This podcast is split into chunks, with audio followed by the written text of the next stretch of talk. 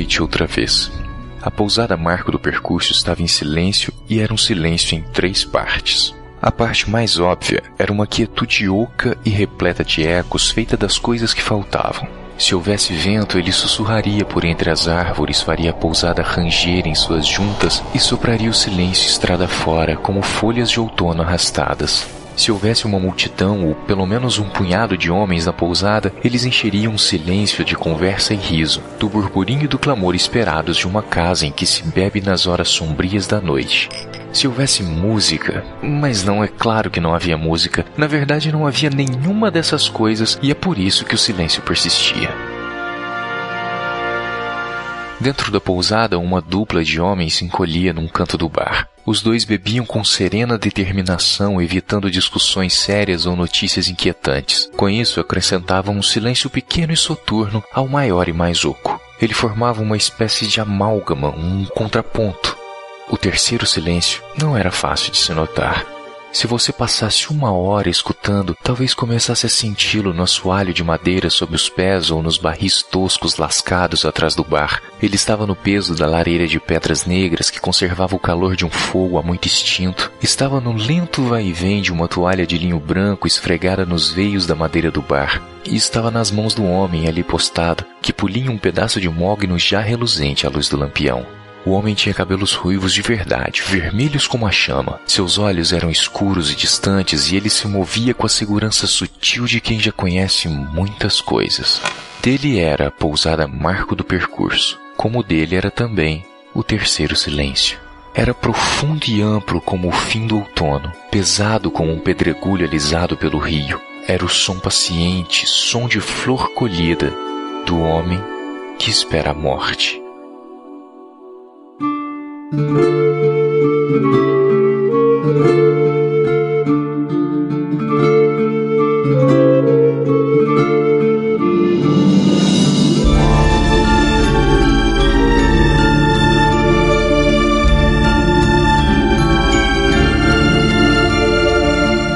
Sejam todos muito bem-vindos ao Livrocast 70. Meu nome é Marcelo Zaniolo e saiu em busca de um mito e encontrou um homem. Eu sou Domenica Mendes e eu sou totalmente tindina. Lidem com isso. Eu sou o Baço e você já deve ter ouvido falar de mim. Do Baço, com certeza. Todo mundo tem um. Depois sou eu que faço as piadas ruins. Aqui é o Beber e como diria Caio Fernando Abreu, com grandes poderes vem grandes responsabilidades. Meu Deus do céu, onde isso vai parar? Eu sou o Diego Locou e as melhores mentiras a meu respeito são as que eu contei. Queridos ouvintes, como vocês podem ver pelo tema do episódio, hoje estamos aqui para falar, para gravar, talvez o mais esperado de todos os livrocasts de todos os tempos, sobre talvez um dos livros universos mais sensacionais de todos os tempos, de talvez um dos melhores autores de fantasia de todos os tempos. Aleluia, irmão! Multiplica, Senhor! Cara, vamos falar aqui no livrocast de hoje sobre Patrick Rothfuss e de O Nome do Vento, né, que é o primeiro livro da Crônica do Matador do Rei. Então, tudo sobre esse best-seller e sobre esse autor maravilhoso aqui no livrocast.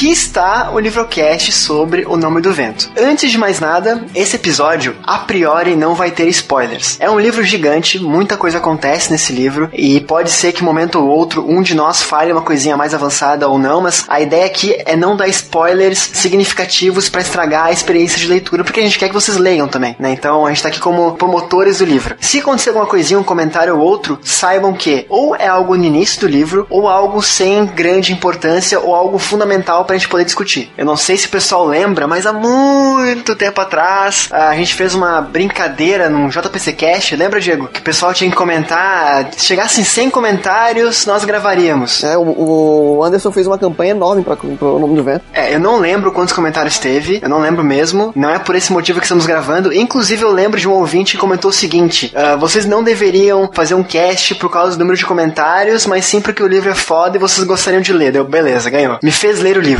É, a verdade é uma só. O Zaniolo não ia gravar de jeito nenhum. Aí ele leu o livro, aí ele ficou correndo igual o urso do pica-pau de um lado pro outro no apartamento dele. E aí falou: caralho, agora eu preciso gravar sobre isso. Não, sério, mas é porque a gente tá, lógico, foi uma brincadeira, né? A gente começou com uma brincadeira e tal, ah, sem comentários gravamos, e um cara assim, não, cara, tu tem que ler esse livro porque ele é foda, não porque o pessoal pediu. Mas se você leu por causa desse comentário desse ouvinte, ou se foi realmente, ai meu Deus, eu não aguento mais, tá todo mundo falando disso, eu preciso saber o que é isso. e aí você pegou e leu. Não, foi o Baço, né? Disse assim, Marcelo, tu deixa de ser meu amigo se não terminar até 2016 de ler esse livro. Pode ser isso também. Rolou, na verdade, duas ameaças dessa, desse tipo. A primeira foi, porra, Marcelo, vamos ler aí esse livro, né? Senão vai ser foda de continuar nossa amizade. A segunda foi, depois que ele leu, falar, porra, mano, se você não me convidar pra gravar sobre ele, já era. Acabou tudo entre nós. Hum, entendi. Nós tivemos uma ameaça olho no olho, dente no dente, saquei. Ah, eu sabia, mais um convertido, entendi. Cara, mas eu já tinha esse livro, tá? E eu acho que de todos os livros, episódios e, enfim, comentários que a gente fez em Twitter, em podcast e Facebook também, cara, o nome do vento é o tema mais pedido, assim. Então, eu ia ler cedo ou tarde, sabe? Ah, esse comentário que eu mencionei foi só assim pra eu parar de me importar com os comentários, com a brincadeira que a gente tinha proposto e pensar, não, bota na lista de leitura aí que a gente tem que falar sobre isso. Enfim, né? Mas muito obrigado a todo mundo aí que indicou o livro e está aqui. Espero que vocês gostem do resultado. E eu vou deixar aqui embaixo também alguns links. Cabuloso Cast 125, O Nome do Vento. Ah, e óbvio, né? Os 15 bilhões de links aqui do Covil de Livros, né? Eu digo pra você que você nem precisa do Cabuloso Cast, não. Só vai direto pro Covil de Livros que tá tudo certo. Eu também acho, porque eu não tava lá, então não vale a pena ninguém ouvir, não. É. Vamos lá. Co Covil de Livros 1, O Nome do Vento. 19, O Temor do Sábio. 27, A Música do Silêncio. Um livro 2.5 aí, né? Entre o 2 e o 3. E o 50, Decifrando a Crônica do Matador do Rei. Bingo! Bingo. Na verdade, tem mais um ainda, que é o Covil de Livro 58, que é a Árvore Reluzente, que é um conto específico pra um personagem do Nome do Vento, que é o Bast. Caraca, tem Surubast também? Tem, fiz. Zaniolo, vem com a gente, Zaniolo. Vem com a gente que a gente te guia. Ô, ô Basso, por que, que não muda o nome de Covil de Livros pra O Nome do Vento Cast? Porque se você for ver, a gente fala de outras sagas também agora. Falando também dos livros da Torre Negra. A gente fala bastante também do George Martin. Ofendeu o Diego agora. Ah, tá tudo bem, cara. O Diego. Cara, assim, eu, eu acho que o, o nome do vento só tem um defeito. O George. R. Martin indicou ele. Se não fosse isso, ele é perfeito, cara. Aliás, esse covil de livro 58 que eu falei que é do Árvore Reluzente é um conto que o Rothfuss fez para aquele livro Príncipe Desteros, né, que veio traduzido aqui no Brasil assim, mas é aquele livro de contos que o George Martin organizou lá fora, que o, o Gaiman também escreveu, teve mais uma galerinha aí famosa que escreveu junto. Então, o, o George Martin tá ali junto ali com o Rothfuss, viu, o Locou. Seu desespero. São BFF, tomam vinho juntos, etc e tal. Ah, Vixe, com certeza. Aliás, o Rothfuss já meio que lembra, assim, né? Tipo, também já tá, né, meio barbudão, né? Gordão, assim. Já tá meio que enveredando já pra esse caminho já do... Já é uma versão mais nova do George Martin. Enfim, todos os links de Cabuloso Cast e de Livros aqui embaixo na postagem. Vamos falar do autor então, o Patrick James Rothfuss. Ele nasceu em Wisconsin, Estados Unidos, no dia 6 de junho de 73. Cara, o bicho não é tão velho assim. Não, imagina, graças a Deus. Ele tem muito ainda que escrever ainda. Ele tá novo. Não, não guarda, não. É, tomara, né? Tomara. Ele sempre foi um ávido leitor, né? Sempre jogou bastante RPG também e sempre adorou jogos de tabuleiro. Eu acho que isso é legal de colocar aqui também, né? Um pouco de nerd aí pra, pra esse autor. Na universidade, ele planejava estudar engenharia química, mas acabou fazendo inglês. Confere? Confere. Aliás, foi no curso de bacharelado de inglês dele que ele começou a rascunhar o que seria o nome do vento. Apesar do nome do vento ter sido lançado só em 2007, ele já estava escrevendo já fazia quase, eu acho que 7, 8 anos que ele estava planejando, rascunhando, falando o que ele queria fazer, qual que era a história que ele ia contar, tudo mais. Cara, eu vou até ler uma partezinha aqui rapidinho, a dedicatória desse livro. Para minha mãe, que me ensinou a amar os livros e me abriu as portas de Nárnia, Pern e a Terra-média. Então quer dizer que ele adorava esse tipo de livros, né? E para meu pai, que me ensinou que se eu pretendia fazer alguma coisa, devia ir com calma e fazê-lo direito. Ou seja, sem pressa, né? Tudo tem seu tempo, dê o seu melhor, né? Deixe maturar. Isso é uma coisa que é bem marcante desse autor, porque ele, o Patrick, ele acaba reescrevendo muitas vezes, né? Ele fala, tem uma entrevista no blog dele que ele deu, que ele falou que ele, qualquer coisa que ele vai escrever, ele escreve pelo menos nove nove vezes antes de mandar. Um cara que fica muito em cima, assim, lapidando a escrita,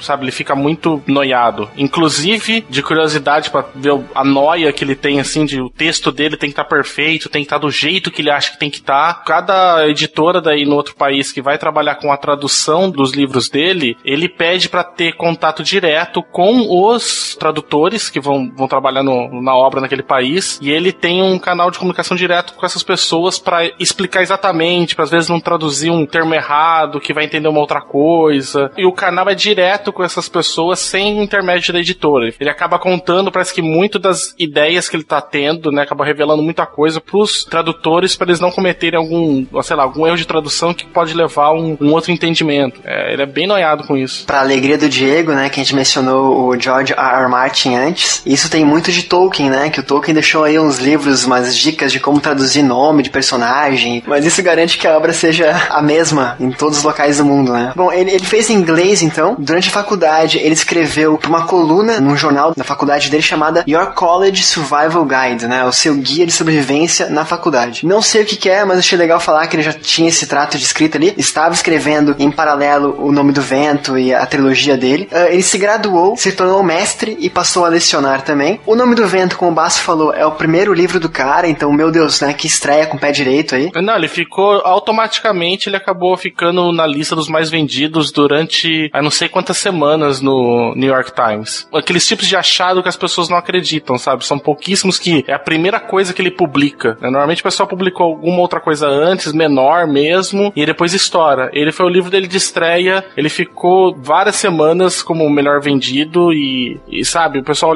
não acreditava assim do estrondo que tinha sido. Cara, vocês leram esse livro quando? Em 2007, 2008, 2009, 10, 11, 12, 13, 14, 15 ou 16? Ou 17 inventou a máquina do tempo? Eu li no começo do, do ano, por indicação do, do Baço, e muita insistência por meses a fio. Aí, caraca, tipo, ele muda vidas. Mas eu, na verdade, eu nem tinha ouvido falar dele, assim. Até que algum dia apareceu a capa em alguma rede social, eu falei, nossa, deve ser um livro de fantasia com potencial legal. Porque, cara, que arte bonita que tem, né?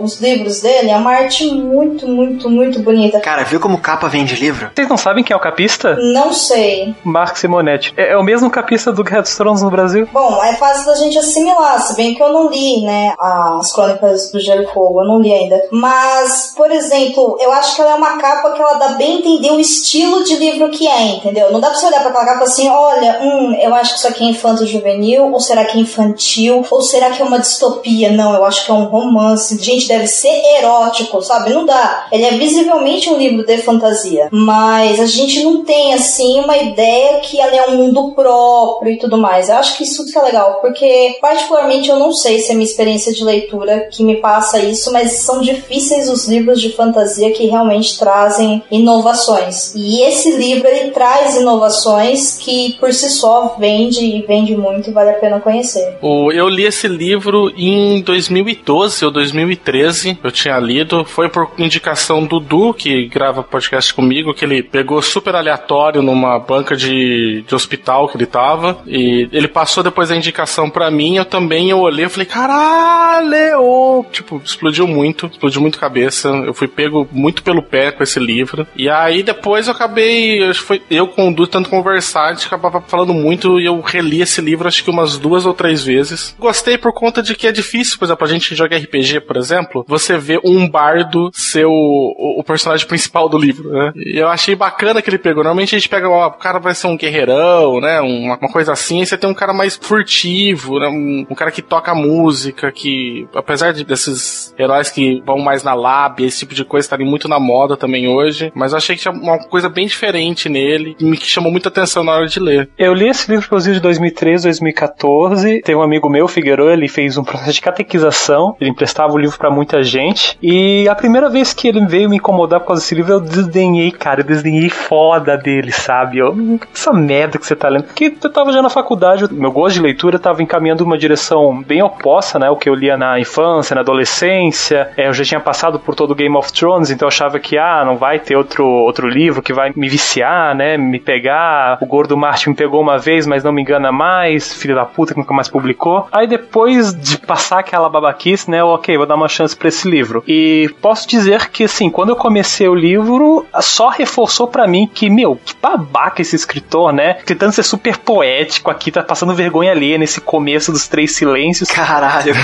Eu detesto esse começo, quando ele começa e encerra o livro, eu detesto. Mas o livro em si é muito, muito bom, cara, e depois eu paguei a língua. É, inclusive, esse episódio eu vou ter que passar pro Figueiredo e dizer, ó, oh, Figueiredo, Mausa, esse tinha razão. O livro é bom pra caralho. Tamo junto. Eu acho o começo incrível, cara. Incrível de um jeito assim de arrepiar, cara. Retenho minhas reticências sobre aquele começo, sobre os três silêncios. Cara, eu li, como eu falei, então, esse ano, né? Li há pouco tempo atrás. E Diego, tu ganhou quando o livro?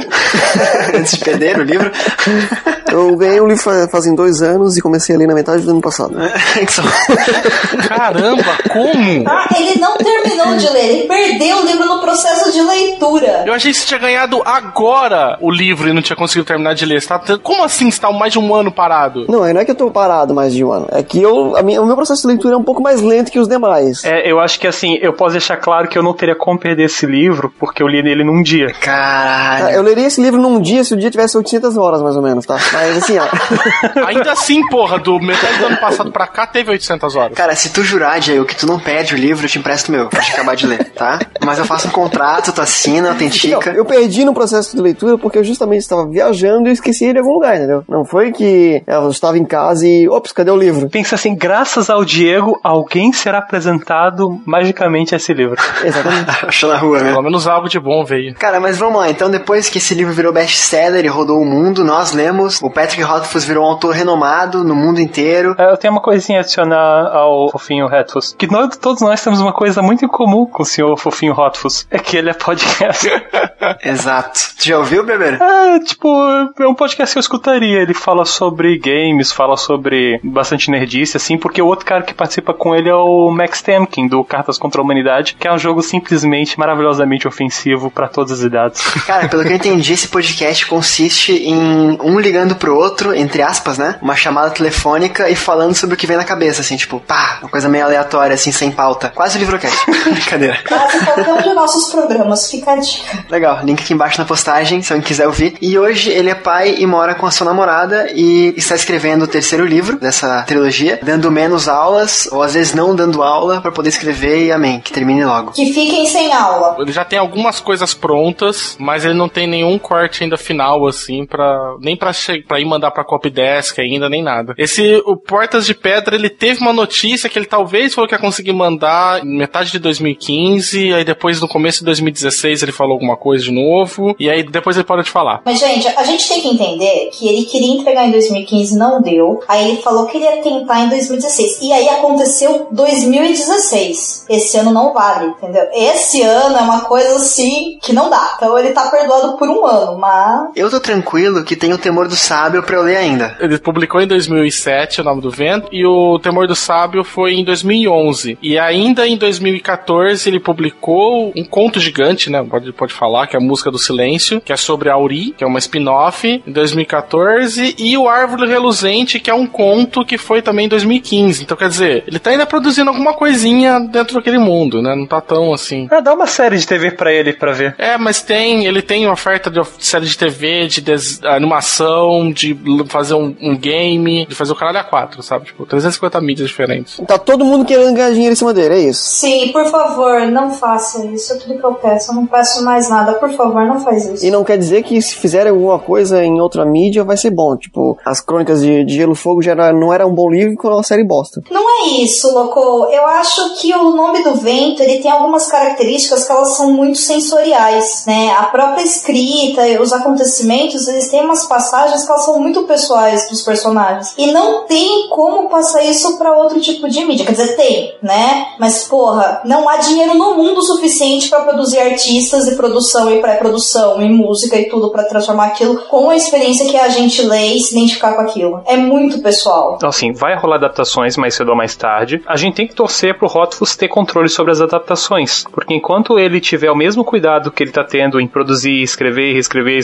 reescrever o livro até ficar. Assim, ele é muito bem escrito. Ele é agradavelmente escrito de uma forma que é um fluxo incrível. Tu começa a ler o livro, o livro te empurra adiante. Sabendo o cuidado que ele tem, a gente sabe, cara, é todo mundo quer dinheiro. E a partir do momento que algum ia chegar com uma oferta boa para ele, vamos torcer para ele ter a capacidade de chegar, então, eu quero ter poder criativo, senão não assino o contrato. Eu acredito que dava um bom filme, eu acreditava uma boa série de TV, mas eu preferia muito ver um RPG em cima desses livros, tanto RPG de mesa quanto RPG de videogame. Eu acho um pouco difícil fazer o, a parte do filme, talvez a série, porque tem muito acontecimento, né? Teria que cortar muita coisa. Acontecem muitas coisas, né? Muito, ele tá em muitas localidades, né? Tem muitos eventos, né? Separado. É, mas é só centrado num personagem. Eu acho que é, é bem tranquilo um filme. Pra mim, a sensação é, sabe a adaptação do Senhor dos Anéis, que teve a primeira lá atrás, que é em desenho? Teve aquilo que foi foda, ok. E aí veio o Peter Jackson. Percebe a diferença sutil entre uma coisa e outra? Eu acho que é mais ou menos por aí, entendeu? Mas aí vem a produtora exigindo controle criativo e tu tem o Hobbit, sabe? Exatamente, uma coisa que já era muito bem feita, aí chegou naquilo. E depois o Hobbit, eu falei, caralho, tipo, não. Porque eu pensaria em Peter Jackson pra adaptar, por exemplo, o nome do vento partindo de Senhor dos Anéis, da adaptação que ele fez. Aí eu vi o Hobbit e falei, esquece. Cara, eu acho complicado porque esse livro ele é muito amarrado. Do início do livro, as primeiras partes do livro, tu já tem noção do que vai acontecer na trilogia inteira, sabe? Na verdade, ele fala abertamente, né, o que vai acontecer na história toda. Eu não sei como é que ele fez isso. Se foi só tipo, ah, eu acho que vou falar sobre isso. Podia ser um musical, velho. Adapta pro musical. Cara, é perfeito. O livro é todo cheio de música. A musicalidade é muito importante. Faz um musical. Let's do the time warp again. Um filme musical, um Moana aí, cara. Põe nas mãos da Disney, dá certo. Bom, voltando para a pauta, gente. que eu vou deixar o musical pra Broadway. Uh, o nome do vento, então, repetindo pela terceira vez, é o romance de estreia do cara. Uh, o Basso comentou antes, né? Ele escreveu esse livro durante muito, muito tempo, ainda na faculdade. O nome do livro na faculdade se chamava The Song of Flame and Thunder, né? A canção da chama e do trovão. Mas ele e os amigos dele chamavam de The Book. Apenas. Nossa, mas esse nome é muito chupinhado das crônicas do Gelo e Fogo, né, cara? Sim, total, total. A história desse livro é a seguinte: ele escreveu, ele terminou e ele mandou para editoras. Mas era um livro muito grande e ele mandou adiante e foi rejeitado uma, duas, três, vinte vezes. E aí em 2002 ele submeteu uma parte desse livro num concurso, ganhou e aí a editora chamada Down Books ah, comprou o livro dele. Editou esse livro, preparou a trilogia e lançou então em 2007 ah, O Nome do Vento, né, que é o primeiro livro da crônica do Matador do Rei. Então, eu não sei o que que esse primeiro livro dele, não sei o que que ele era, mas acredito que seja maior do que, entre aspas, apenas O Nome do Vento. E assim, eu perguntei antes em que ano cada um leu O Nome do Vento, né? Deixa eu perguntar agora diferente. O que cada um leu do autor? Eu só li O Nome do Vento e a Música do Silêncio. Diego. 80% do Nome do Vento. tá certo. Beber, o que que tu leu do autor, cara? Eu li os dois livros, aí por causa de insistência do Basso, eu acho que daqui a algum tempo eu vou pegar primeiro a Música do Silêncio pra ler. Música do Silêncio é muito maluco, cara. Foi uma das coisas mais malucas que eu li. Cara, assim, é um livro tão bonito que se você não gostou do início do, do Nome do Vento, você não vai gostar. Ele é muito poético e propositalmente poético. Não, assim, eu gosto. O, o, o livro é muito lírico, digamos assim, em toda sua estrutura. E a musicalidade também é muito presente. Eu gosto disso. O que eu questiono é a forçação de barra do início, sabe? E a questão dele forçar a barra em todo início, todo final de livro ter isso. Eu também não gosto. Domênica? Eu li os dois livros e li, eu acho que plagiando o Locou, eu acho que eu devo ter lido uns 70% do conto do Bast. Ele é bastante interessante, bem gostoso de ler. Ele não tem toda essa parte que incomoda o Beber, por exemplo, né? De excesso de poesia, vamos dizer assim, né? Eu acho que ele tá querendo quase, não sei, mas parece meio autoajuda o começo, né? Se for analisar pela forma como o Beber tá falando, assim. Ele é mais fluido, ele não tem tanta poesia, assim, né? No sentido da escrita mesmo do Hotfus, mas tá todos os elementos ali. E é bem legal, mas eu não terminei de ler. E a única coisa que me chamou muita atenção, fora a própria escrita e o personagem, que é fantástico, e informações que ele passa pra gente que são dúvidas que surgem enquanto a gente tá lendo a obra dele, é o tamanho daquele conto. Gente, conto é gigantesco, sabe? Caramba, tipo, eu fiquei bem, tipo, 50 páginas de conto? Não, não é tudo isso, sabe? Mas caramba, né? A gente pega livro de coletânea de conto, a gente pensa em contos de 8 páginas, né? Não. Você lê, lê, lê, lê, você olha e falta 30 páginas. Você fala, meu Deus, não acaba, né? Mas vale a pena, é bem, é bem legal. Eu tô gostando bastante. E, Basso, o que que tu não leu dele, cara? Ah, cara, do que ele publicou tudo. E um pouco do blog dele, daí que eu leio de vez em quando, na vã esperança de ter uma notícia. Terceiro livro, né? Mas eu li o Nome do Vento, o Temor do Sábio, a Árvore Reluzente e a Música do Silêncio. Que por enquanto ele não escreveu nada fora do mundo, né, que ele criou do Nome do Vento. Todos esses estão relacionados aos personagens e estão ali no mundo ali do Kiwalt, né, do, dos personagens ali do, do Nome do Vento. Eu acho interessante, são livros bem diferentes. Eu acho que o, a música do silêncio ele é mais poético do que o, ele realmente mais lírico, né, como o Beber falou, do que o Crônico Matador do Rei. E eu acho interessante que daí que o livro do Bast ele é bem mais sarcástico, é bem mais irônico, sabe? É, é, ele muda bem o tom de acordo com quem que é o personagem principal daí da história, né? Ela, o personagem principal da história acaba ditando qual que é o tom da escrita do Rothfuss. Acho isso bem bacana. No O Nome do Vento e no Temor do Sábio, isso tem uma justificativa, porque quem tá contando a história é o personagem principal da história. Assim como nos outros contos também. Quem conta o, a música do silêncio é a Auri, e quem narra pra gente a árvore reluzente é o Bast. Ele dá uma hum. voz daí diferente, daí realmente para cada um deles. Então isso é uma característica dos livros dele. Tu entra no livro e aí tu vai ser apresentado a quem vai contar aquela história. É, a árvore reluzente ele não é escrito em primeira pessoa igual o Temor do Sábio e o Nome do Vento. Mas ele tem muitas falas do Bast. Então, tipo, tem duas camadas A música do silêncio também, é um narrador em terceira pessoa que tá contando a história. Mas você vê que é como se fosse uma história contada, por exemplo, pela Uri. Pelos olhos daquele personagem. Entendi. É só para explicar, porque o nome do vento e o temor do sábio, ele realmente, a maior parte dele, né? Ele é contado em primeira pessoa, tirando os interlúdios, ele é totalmente primeira pessoa. É o que o outro contando a história dele. Olha, eu fiz isso, isso, isso, isso. E aí então é fácil, né, a gente perceber essa forma que o personagem pensa e sente, a proximidade que ele tem com a história dele. E o fascinante é, ele consegue fazer isso nas obras dele, mesmo quando ele não está escrevendo em primeira pessoa. Que é a ironia do Bast, a forma como ele escreve as cenas são irônicas, você entende a ironia do personagem, por exemplo, como você falou. Da Uri eu não li, mas eu imagino que as características dela também sejam assim, né? Vinculadas a isso. Então é muito mais fascinante, porque isso é em terceira pessoa, entendeu? É por isso que eu acho que a Música do Silêncio é um livro complicado, assim, de indicar, porque ele é muito intimista, assim, sabe? Muito lírico, mas a palavra do Beber foi perfeita, assim. Até a sinopse do livro fala, né? Esse livro não é para você, tipo, não compra esse livro. O autor falando, né? Tipo, tu fica meio assim, como assim não compra esse livro? Mas depois de ler, tu percebe que tem um motivo ali. Ele é tão bonito, cara, que eu não consigo dizer que ele é ruim, sabe? Mas ele é um livro que não tem uma. Ele não, cara, não acontece quase nada na história. O autor brinca depois, né? A parte mais legal do livro, cara, é a, o texto do autor falando sobre o livro, né? E ele fala que a parte mais de ação no livro é ela fazendo um sabonete, sabe? Tipo, é incrível, cara, é incrível. Mas enfim, estão todos os livros aí, né? Quem quiser ir atrás e for apaixonado por ele, vale a pena. Eu gosto muito da Auri também. É, mas não começa a sua leitura de Rothfuss pelos contos. Eu imagino que se você for pegar o livro da, da Auri para ler primeiro, você não vai entender nada. Então, assim, infelizmente não dá, né? Não dá para você começar dos spin-off, vamos dizer assim, pro principal. Você tem que começar do principal e ir pra eles. Senão você vai olhar e falar, meu Deus, esse cara encontrou o cachimbo do Shakespeare, sabe?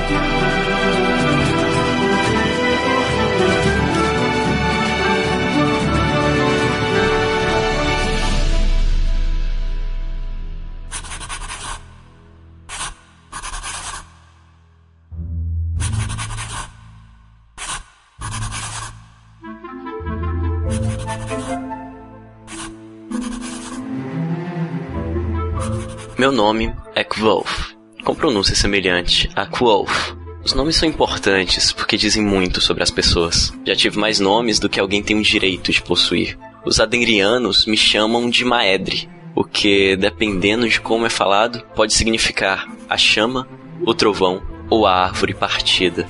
A chama é óbvio, se algum dia você já me viu. Tenho cabelo ruivo, vermelho vivo, se tivesse nascido há uns 200 anos, é provável que tivesse me queimado na fogueira como demônio. Eu mantenho curto, mas ele é rebelde. Deixado ao natural, fica espetado e faz com que eu pareça estar pegando fogo. O trovão é um nome que atribua a voz forte de barítono e uma longa formação no palco em idade precoce. nunca pensei em a árvore partida como muito significativo, mas em retrospectiva, suponho que poderia ser considerado ao menos parcialmente profético. Meu primeiro mentor me chamava de Elir, porque eu era inteligente sabia disso. Minha primeira amada de verdade me chamava de Duleitor, porque gostava desse som.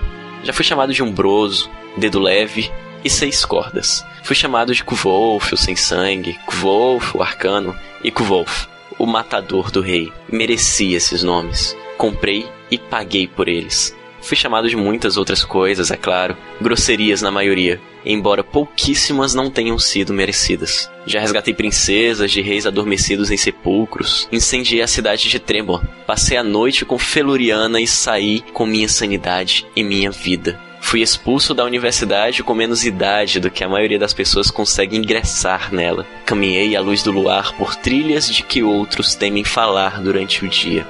Conversei com deuses, amei mulheres, e escrevi canções que fazem os menestréis chorar. Ah, vocês devem ter ouvido falar de mim.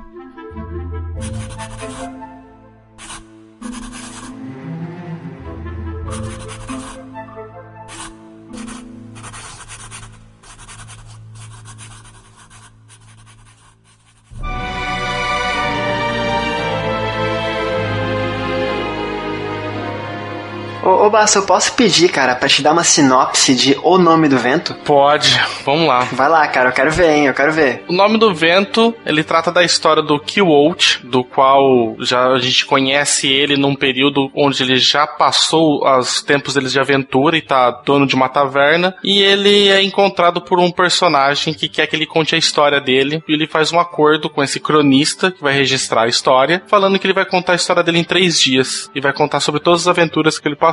E aí a gente tem no primeiro livro, O Nome do Vento, tanto que o subtítulo tá ali Primeiro Dia, ele conta basicamente como foi a infância do Kiwolt, né, na sua trupe de artistas itinerantes, até passando pela parte dele de adolescência, que ele passou como um ladrão na cidade de Tarbian, até ele conseguir ingressar na universidade para tentar ser um uma espécie de mago, que a gente, a gente poderia dizer. Porque ele tá realmente reunindo poder e informações, porque ele quer buscar um grande mal que existe no mundo, que é o Chandriano, porque fez uma coisa muito ruim com ele. É vingança, né? Sem dar spoilers, é basicamente isso. É, vai lembrar que é um livro de fantasia, né? Se passa num universo fantástico. É um livro jovem adulto, acredito eu. Também eu acredito que a gente pode chamar de um livro bem épico, porque ele tem uma preocupação muito grande em estabelecer uma cultura, a estabelecer verossimilhança, né, no universo que ele cria. Tanto que uma das coisas que eu mais gosto de atentar é que ele cria palavras próprias, né, como latoeiro, simpatia, que é a mágica que existe nesse universo, e as condições próprias para aquelas coisas acontecerem. Então a gente vê que está estabelecendo um universo próprio e tem uma preocupação de te inserir ali na cultura do local. A toda a cidade tu vai ver características muito próprias. Ele vai perder muito tempo em descrições, só que diferente de um Tolkien, que essas descrições acabam se tornando maçantes, as descrições do Nome do Vento passam muito tranquilamente. Até pelo fato de a gente ter a noção que é o personagem principal apresentando a visão dele sobre aquela cultura. E a gente também não tem o papel de nenhuma orelha, né, nesse livro. Então ele acaba não explicando com detalhes. O próprio personagem principal tá falando do ponto de vista dele. Assim, tranquilíssimo para absorver todo esse universo que o autor tá estabelecendo. Diego, tu que tá quietinho aí, cara. Como é que foi o início desse livro para ti? Como é questão de, de fantasia e pelo tamanho do livro e pela indicação, eu já fui com uma expectativa um pouco mais baixa. Porém, com o desenvolvimento do personagem, da história, é, eu fui pegando gosto pela leitura e cada vez me aprofundando mais dentro do livro. Eu acho muito massa que o livro começa com o pessoal reunido nessa pousada Marco do Percurso, que é onde coach tá hoje morando. É, hoje, entre aspas, né? Nesse universo, no presente morando. E aí chamam ele de coach, aí o Bast chama ele de hash, chamam ele de hospedeiro, e aí aparece um cara falando que ele é o quote, né? Que tem um V depois o K. E cara, peraí, peraí, quem é esse cara, né? Tu não sabe quem ele é, tu não sabe, tu sabe que ele trabalha numa hospedaria, né? E tu não faz ideia de quem é essa pessoa. Tu sabe que ele tá numa cidade muito pequena e que tem muitas lendas e que contam histórias esse coach, e aí tu pensa, cara, coach, coach é parecido, mas será que é a mesma pessoa? Será que não é? E aí tu vai ficando curioso para descobrir quem é esse personagem. Eu acho que o início do livro, ele é muito. É que nem pegar uma pedrinha e soltar numa madeira, sabe? Tipo, tu começa devagarzinho, cara, e a hora que tu pega o embalo, foi. Eu acho impressionante na escrita do Hotfuss é a, a confiança que ele tem na história que ele vai contar, porque logo nesse início, quando você descobre, né, que o. Isso tá logo no início do livro, então não é spoiler mesmo, né? Que o Kiwolt é o, é o coach, é o taverneiro ali, e aí ele vira e fala pro cara, fala assim: olha, pro cronista, pra quando ele vai começar a narrar a história, né, que tá começando a registrar, ele fala assim: eu sou o Kiwolt, eu sou o sem sangue, eu sou o arcano, eu fiz isso, isso, isso, isso isso. Você tem um spoiler do livro todo das coisas que vão acontecer no terceiro, quarto capítulo. É, é muito, sabe? Muita confiança de falar assim: olha, isso aqui é que vai acontecer. Você quer saber o que vai acontecer? Vai acontecer isso aqui. Agora, o que, que vai fazer você ficar, assim, com as duas mãos, assim, apoiado o queixo, né, e só olhando para mim, né, o que eu tô narrando, é como essas coisas aconteceram. E aí ele desenrola tudo. É o caminho, não o final. Porque vai lembrar que, apesar de ser um livro de fantasia, é uma grande corruptela sei lá, de uma história habitual fantástica. Uma das grandes coisas que, assim, que eu acho que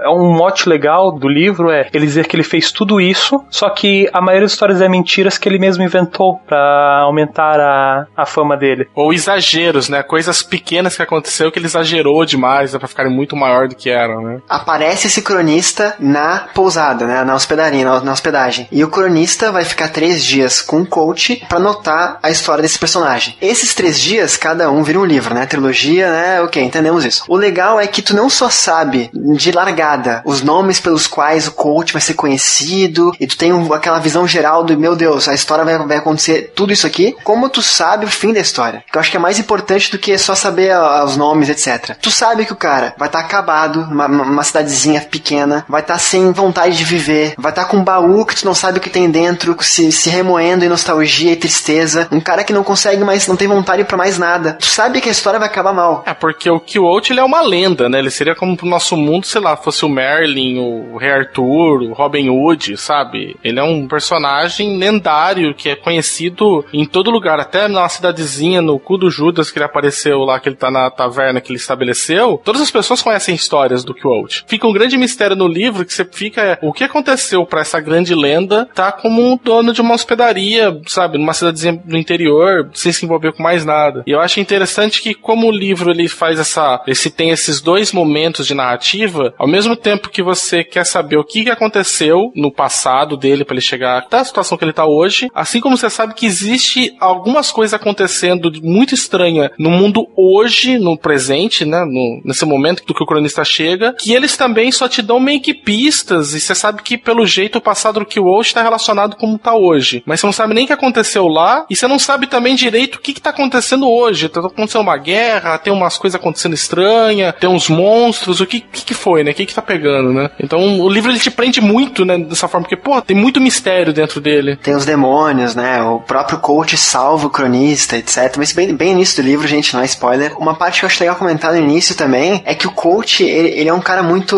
Não é arrogante, ele é um cara muito orgulhoso. Essa é a palavra. Ele é muito orgulhoso. Acho que arrogante serve também. Também, eu tava mais atrás de orgulhoso. O cronista, ele chega nessa cidade, ele não tá especificamente atrás do coach. Ele tá, mas não tá. Ele tá passando por lá porque ele vai ter um compromisso com um conde, um lord, um rei, sei lá, alguma coisa assim. Não é rei, pra não misturar com a crônica matadora do rei, né? Ele vai ter um encontro com uma figura grande e quando ele vê o coach, ele, cara, eu preciso conhecer a tua história. Aí o coach fala, não, três dias. Aí o cronista, cara, como assim? Eu já, já escrevi histórias de sei lá quais e quais pessoas e não demorou mais de um dia. Aí o coach, não, cara, ou tu escuta por três dias ou, né, vai embora que eu não vou te contar a história. Quando o cronista concorda em ficar os três dias na, na, na hospedado para conhecer a história, o coach fala, cara, hoje tu não vai conseguir nada, porque histórias boas precisam de tempo para serem contadas. Então o cara vai dormir e deixa o cronista esperando. Então, tipo, ele, ele tem essa. Eu sei que eu sou foda, eu sei que eu, te, eu vivi muita coisa, eu sei que eu tenho muita coisa para contar, então, cara, eu vou fazer esse cronista ficar à disposição de mim por três dias para ouvir tudo. E isso mexe muito com o leitor, assim, sabe? Tu, meu Deus, eu também quero conhecer essa história, cara. Não, pra mim isso aqui pareceu um truque muito do Mequetrefe pra ele conseguir um hóspede por três dias. Nossa.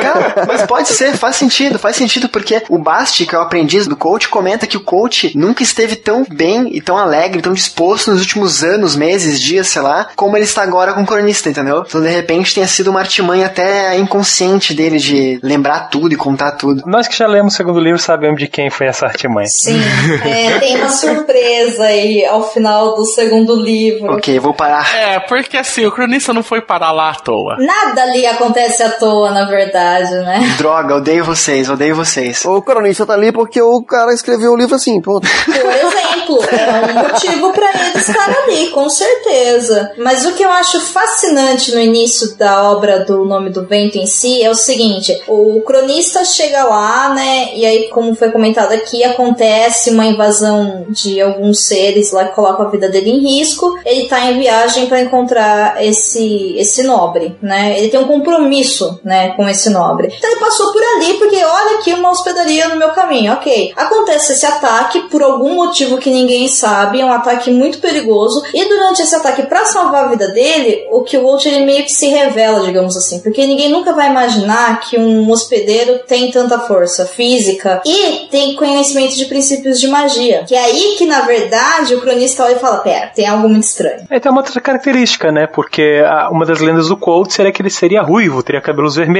E aí quando o cronista vê o cara ruivo, ele começa a fazer a ligação. Sim, exato, mas o fato dele usar a magia, eu acho que realmente chamou atenção. Pera aí, olha, ele usa magia, ele é ruivo, sabe? Aí que ele ligou os pontos, né? Mas pra gente, a gente só sabe desses pontos agora que a gente leu, porque quando começa o livro a gente não tem a mínima ideia do que tá acontecendo, né? É um universo novo. E aí, de repente, o cronista olha e fala: Pera aí, você é o Walt? Aí ele fala assim: Eu sou isso, isso, isso, isso, eu vou te contar a minha história. E o pior é que ele convence a gente a ouvir a história dele também, de tão seguro que ele é. Ele simplesmente fala assim: Ó, eu fiz isso, eu fiz isso, eu fiz isso e eu fiz isso. Então é uma brincadeira muito gostosa que o Hotfuss faz até com a gente, porque eu, quando comecei a ler, por exemplo, eu comecei a ler porque eu falei: Ok, então você aí, que virou hospedeiro, não me interessa por quê, mas você trabalha com isso hoje, você é uma tal de lenda. Eu fui associar, por exemplo, caramba, esse cara é uma lenda, e uau, ele era muito poderoso e agora ele tá, né, numa situação difícil, é, uma depressão, enfim, aconteceu alguma merda muito grande na vida desse cara pra ele estar tá aqui agora. Quando eu terminei de ler o primeiro livro, que eu conheci um pouco da história dele e das pessoas que passaram pela vida dele. Porque até então ele poderia ser um cara normal que trabalha lá na hospedaria, ok, entendeu? É uma técnica até bem comum é, da gente ver bastante em livros, até que o autor tem interesse que você leia mais vezes. No início ele te apresenta muita coisa, muito velozmente, só que a exposição só vai ter durante a obra. Pra ter aquela impressão de que quando você relê o início do livro, agora tudo faz sentido. Assim, o Rothfuss faz isso magistralmente. Todo o universo que ele vai te apresentar, ah, muitas nuances assim que você vai entender depois dos personagens, até é, ler o primeiro livro se torna uma experiência diferente depois de já ter lido o segundo. Como não tem uma orelha, a história não é parada e explicado para você, né? Por exemplo, ah, eles têm onzenas em vez de semanas. Ah, o deus deles aqui é o Telu, sabe? Tem várias coisas que como você não tem um personagem que não conhece nada, que tá de fora, aparecendo ali pela primeira vez, essas coisas não são paradas para explicar. Ele vai simplesmente comentando como a gente comenta, normal, né? Tipo, não tem que explicar quem que, sei lá, tipo, quem que foi o Michael Jackson. Eu cito ele, todo mundo sabe quem que esse cara foi. Você que tá de fora lendo, você vai pegando esse, esses pedacinhos de informação, e aí que são muitas realmente, como o Beber falou no início, e aí na segunda leitura você já tá de posse de todas essas informações. Então quando você vai ler, você fala, caralho, velho, aí é óbvio que era isso, né? Por isso que esse cara chegou nessa conclusão rápido desse jeito, né? Por isso que aquele fulano de tal falou que não podia ser isso. É bem gostoso, assim, a, a forma que o Patrick escreve é realmente primorosa, assim. Você fala, putz, esse cara realmente deve ficar debruçado muito tempo para que todas as partes se encaixem tão bem, assim, não, não tenha sobreposição nem nada. Porque é tão amarrado o livro que o Hotfuss ele cria o coach, o personagem principal dele e tal. Tu vai ler o livro, tu vai descobrir que muitas coisas que falam sobre ele ou foram distorcidas ou invenções propositais, né? Ou tipo. É, que ele fala, eu paguei pela minha reputação, né? A reputação que eu tenho, tipo, eu não, eu não conquistei, eu paguei por ela, né? Literalmente. E aí tu volta pro presente do livro, e aí o coach tá atrás de um balcão numa hospedagem, né? Tá trabalhando, tá lá fazendo nada, tá lá limpando, servindo alguns clientes da cidade, alguns amigos. Membro útil da sociedade medieval. Isso, é, ok. Ele tá lá. É onde começa a aventura de RPG, né? Ele tá ali, as aventuras começam ali. E o que é massa, cara, é que, tipo, o coach tá atrás do balcão, servindo cerveja, enfim, hidromel, etc. E aí na mesa na frente dele, os amigos dele estão contando histórias sobre ele, mentiras, distorcidas, tipo, uh, inventando coisas, e o cara falou, não, eu tenho certeza que foi assim, não, porque eu tava lá, isso, mentiras, óbvio, né? E o coach ouve aquilo e ele não fala nada, sabe? É muito sangue frio, cara. Ele não se envolve, né? Ele só observa, tipo, olha só vocês, né? Ele não disse pros amigos quem ele é, né? Lógico, mas. Há algumas críticas que podem ser tecidas sobre o Rótulos, mas uma coisa que ele fez magistralmente no livro dele foi a criação desse universo. A gente tá acompanhando a história por um personagem central daquele momento que eles estão vivendo ali. Isso facilita muito, né?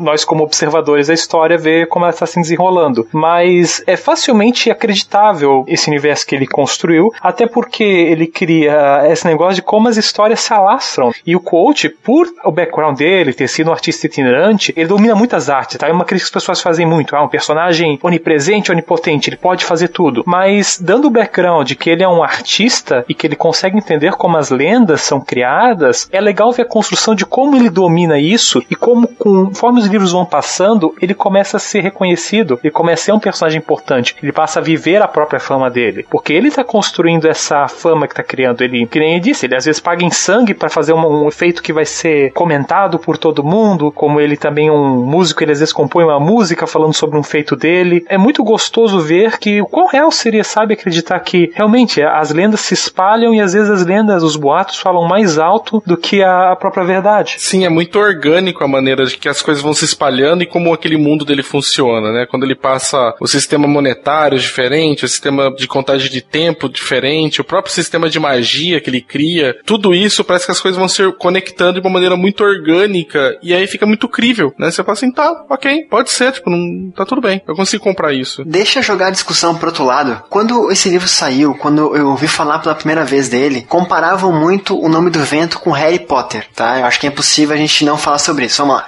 Vocês aí que são fãs e letrados, qual é a opinião de vocês sobre isso? Os dois têm uma coisa em comum, os dois têm uma escola de magia. É esse o ponto que o pessoal mais pega, sabe? Para a maioria das pessoas, a única escola de magia que eles conhecem é Hogwarts. A maioria das pessoas não teve contato com esse conceito por outras obras, mas é um conceito bem recorrente até. Pergunto isso não falando que é um plágio, porque, é, cara, por exemplo, Percy Jackson é muito mais próximo a Harry Potter do que o Nome do Vento, né? A estrutura, tudo. Mas tem alguns elementos em O Nome do Vento que acho que, se bem que é forçação de barra, porque é uma história, né? Ela tem que ter vilões, tem que ter. Uma universidade tem que ter professores. É que eu acho que eles beberam muito dos mesmos lugares. A J.K. Rowling nunca negou que foi O Senhor dos Anéis, C.S. Lewis, esse pessoal foi influência para a obra dela. E o próprio Patrick também falou, e quando você leu na, na introdução, falou também de Nárnia, falou de Tolkien, né? Quer dizer, as influências vieram do mesmo local, né? Então tem algumas coisas que são próximas, é inevitável. Assim como se você for ler, por exemplo, o,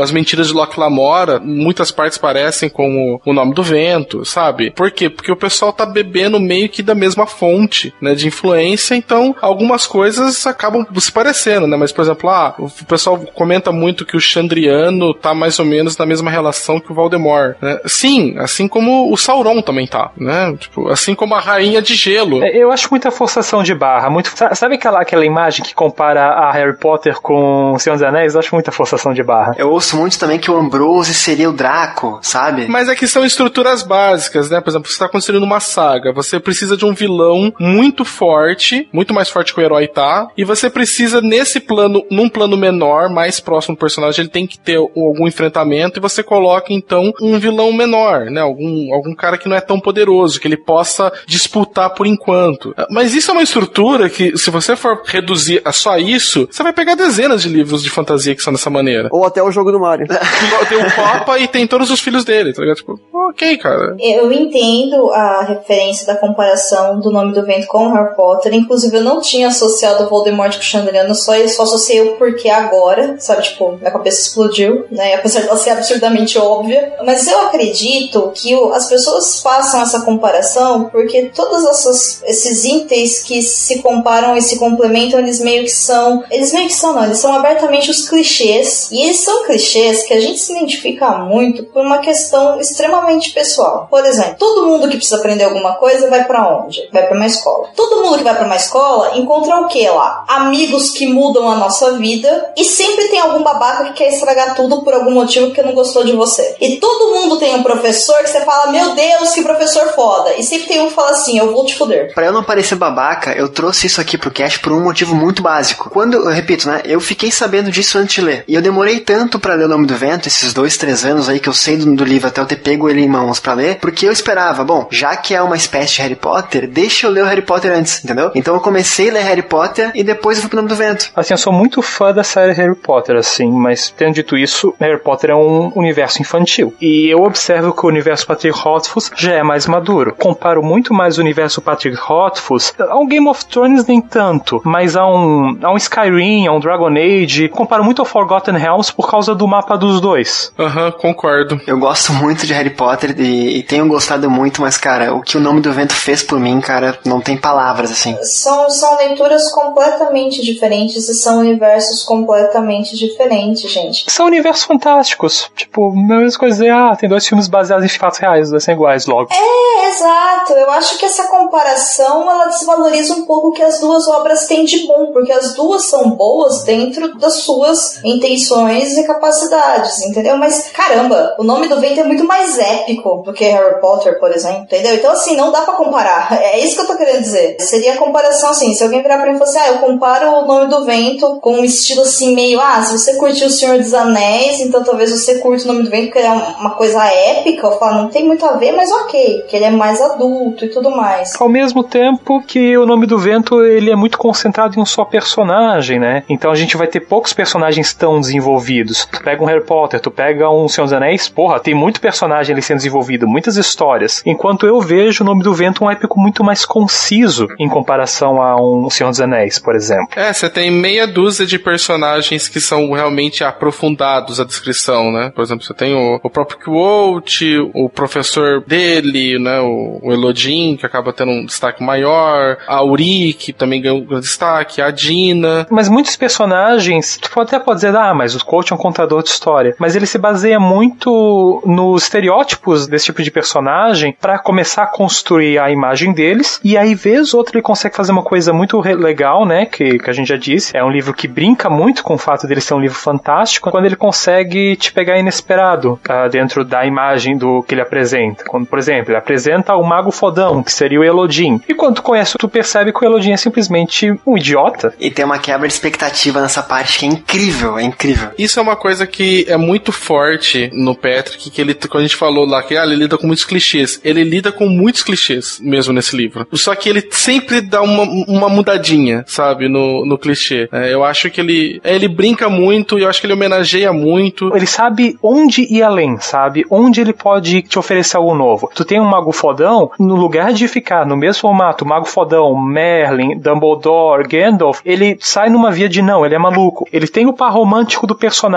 Tentar copiar, ah, é a menina especial, essas coisas, não. Ele coloca uma garota que foi abusada. Ele consegue dar uma profundidade interessante aos personagens deles, fogem do clichê. Tu ainda vai dizer, ah, é muito clichê. Sim, ele pega os clichês básicos, mas ele consegue pegar uma, uma saída inesperada para te apresentar algo mais legal. Ele parte do clichê, mas ele não para aí, né? Como se, olha, eu tô saindo daqui, que é, onde, é o que você conhece. Ok, agora que você tá no terreno firme, eu vou te levar para outro lugar. Antes de falar de personagens, tá? Que eu quero entrar nesse assunto com vocês, saber quem cada um prefere, o que acham de alguns aí, etc. Que vai ter discussão. Uma outra coisa que eu acho legal mencionar nesse livro, nesse universo, é a magia, como a magia é tratada também. Que não é uma magia tradicional de, tipo, juntar as mãos, sair fogo, ou pegar a varinha e. É uma coisa mais. É quase quântica, né? É científica, né? Isso, isso, isso, isso. E ele explica a magia no livro é tratada muito como simpatia, a influência que um objeto, que um material, que uma substância tem na outra. Exemplo, bem lógico para explicar pro ouvinte. Uh, uma pedra tem mais capacidade de interagir numa pedra, em uma outra pedra, do que numa, num objeto de material diferente. Tudo é muito explicado, lógico que quem me dera ler o livro e poder fazer magia na vida real, né? Mas ele é muito didático e é muito óbvio e muito. Óbvio não, mas é muito. É raro você ver um livro em que aplica o método científico às coisas. A universidade aplica o método científico à magia. E isso é legal e isso se torna algo credível, algo verossímil. Porque se existe magia no nosso mundo, seria mais uma ciência, basicamente. E nesse livro, magia nada mais é do que uma ciência ser estudada. É, eu acho muito gostoso isso, porque você entende o porquê que a, a magia funciona, e aí com isso você sabe o que, que o personagem consegue fazer. Porque a partir do momento que coloca as regras de como vai fazer isso, né? Por exemplo, olha, a simpatia, né? Que é fazer a conexão de uma coisa com outra coisa. O Zaniola tava falando, ah, eu posso pegar uma pedra aqui na minha mão e levantar uma pedra e usar ela para conectar com uma pedra do outro lado da sala. Quando eu levantar a minha, eu levanto aquela lá também. Aí então ele fala, ah, então tem a ver com o formato, tem a ver com o tipo de material que você tá usando para fazer conexão com o outro. E aí disso ele vai evoluindo, né? Até onde, ah, mas eu vou levantar essa pedra e eu levanto a outra junto, tô fazendo força em dobro. Ah, mas se você quiser fazer mais força, se você quiser tirar força de outro lugar, você pode tirar de tal coisa. Ele aplica as leis da física de conservação de energia, por exemplo. E sabe esse negócio de estudar a magia? De onde tu me, me lembrou? As pessoas que estudam a magia, de ser uma coisa cheia de regra, intrínseca. Cara, isso não é extremamente Fullmetal Alchemist.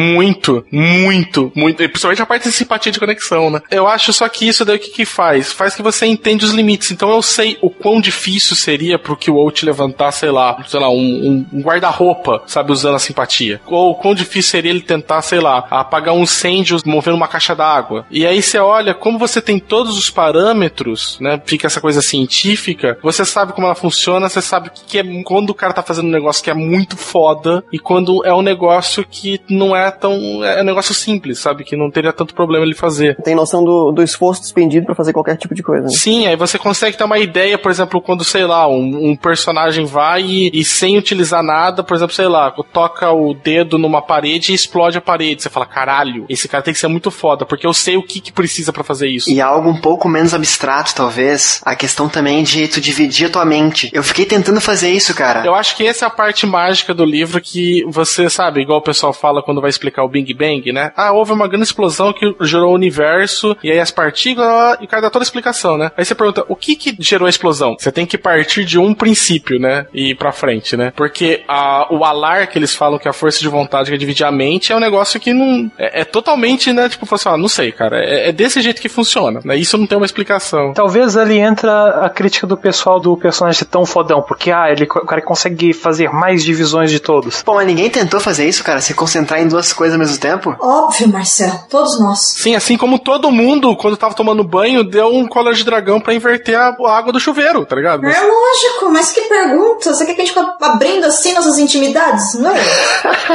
eu, cara, eu fiquei nessa parte, eu, velho, que sensacional, cara. Porque realmente, se, se existisse magia, mágicos nessa, nessa instância, a divisão da mente seria algo possível, né? Talvez até um pré-requisito. E, cara, faz muito sentido. Eu achei muito fantástico isso, sabe? Nós todos, homens, não conseguimos fazer esse tipo de coisa, dividir a mente. As mulheres conseguem.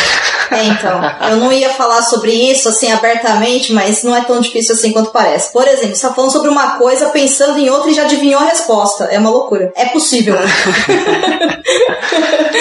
e eu acho muito legal também esse primeiro da simpatia, que é, um, é o sistema básico, né? E depois tem o dos nomes das coisas, que eu acho muito foda, né? Que eu acho que o Beber vai ter reconhecido no suplemento de Forgotten, né? Mais uma vez, ele tá sendo pético pra caralho, né? Sabe que as coisas têm nomes, as coisas têm de seu nome. E depois que é um conceito recorrente, assim, não é um conceito novo. Mas o fato dessa ser a magia secundária, a magia primária, ser a simpatia, é uma jogadinha legal, é uma quebra de expectativa interessante. Os nomes, ele tem um poder muito importante, né, na obra como um todo. E o interessante disso, linkando tudo que a gente já falou, que é o seguinte, as coisas têm um nome comum que todo mundo conhece, mas o nome real das coisas, só a própria coisa vai saber, ou quem conhece muito bem aquilo para saber. Eu acho isso fascinante, e eu acho fascinante também como, por exemplo, todo mundo conhece a lenda Kiwalt, mas só o Kiwalt conhece o Kiwalt, entendeu? O verdadeiro nome Kiwalt, digamos assim. Eu acho muito fantástico a forma como ele mostra isso. Eu acho assim fascinante, fascinante mesmo. Que é o que dá nome ao livro, né? Chama o nome do vento porque ele tá buscando qual que é o real nome, né? É, qual é o nome? Não, é, não chama vento. Tipo, qual é o real nome de vocês? É o que você sabe só você, os outros não sabem. É assim, né? É uma brincadeira muito legal. E se você sabe o nome de uma coisa, você tem controle total sobre ela, né? Ele fala, cara, eu posso controlar o vento se eu souber o nome dele de verdade, né? Ele quer muito isso. Vale lembrar, assim, que, assim, mesmo que a pessoa saiba o nome, aí fale para outra, a outra não vai conseguir entender, né? Porque é uma coisa tão intrínseca, uma mágica tão primordial, assim, que, sabe, não, não adianta simplesmente pegar e saber, alguém chegar e te falar o nome. Você não vai conseguir dobrar a sua vontade até você conseguir conhecer aquela coisa plenamente. Sim, e é uma coisa que é só você, é só o seu próprio trabalho, o seu próprio estudo em magia, o seu próprio desenvolvimento que vai permitir que você conheça de fato. Senão você pode até saber, mas você não vai conseguir chamar, entendeu? Não adianta o cara simplesmente falar pra você, é Leviosa. É bem isso mesmo.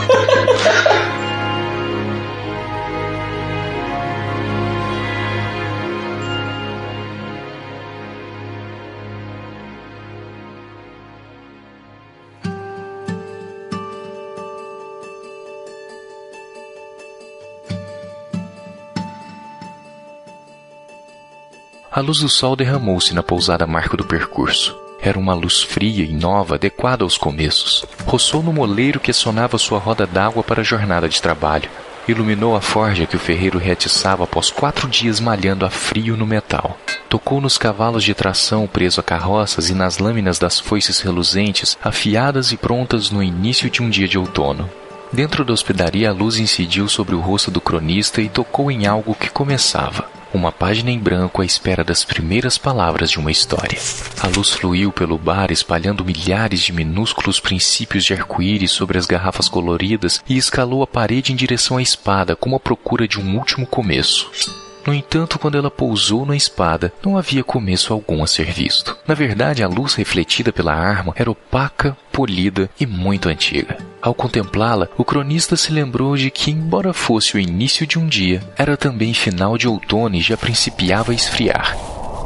A espada reluziu com a percepção de que a aurora era um pequeno começo comparado ao término de uma estação, ao término de um ano. O cronista desviou os olhos da espada, ciente de que Kvot dissera alguma coisa, mas sem saber o que. Desculpe-me. O que disse? Como é que as pessoas costumam começar a narrar suas histórias? O cronista encolheu os ombros. A maioria simplesmente conta o que lembra. Depois eu registro os acontecimentos na ordem apropriada, retiro as partes desnecessárias, esclareço, simplifico, esse tipo de coisa. Kvot franziu a testa. Acho que isso não vai funcionar. O cronista deu um sorriso tímido. Os contadores de histórias são sempre diferentes. Preferem que não mexam em suas histórias, mas também preferem uma plateia atenta. Em geral, eu escuto e anoto depois. Tenho a memória quase perfeita. Quase perfeita não me serve. Disse Kvot, encostando um dedo nos lábios. Com que velocidade você consegue escrever? O cronista deu um sorriso sagaz. Mais rápido do que um homem é capaz de falar. Isso eu gostaria de ver.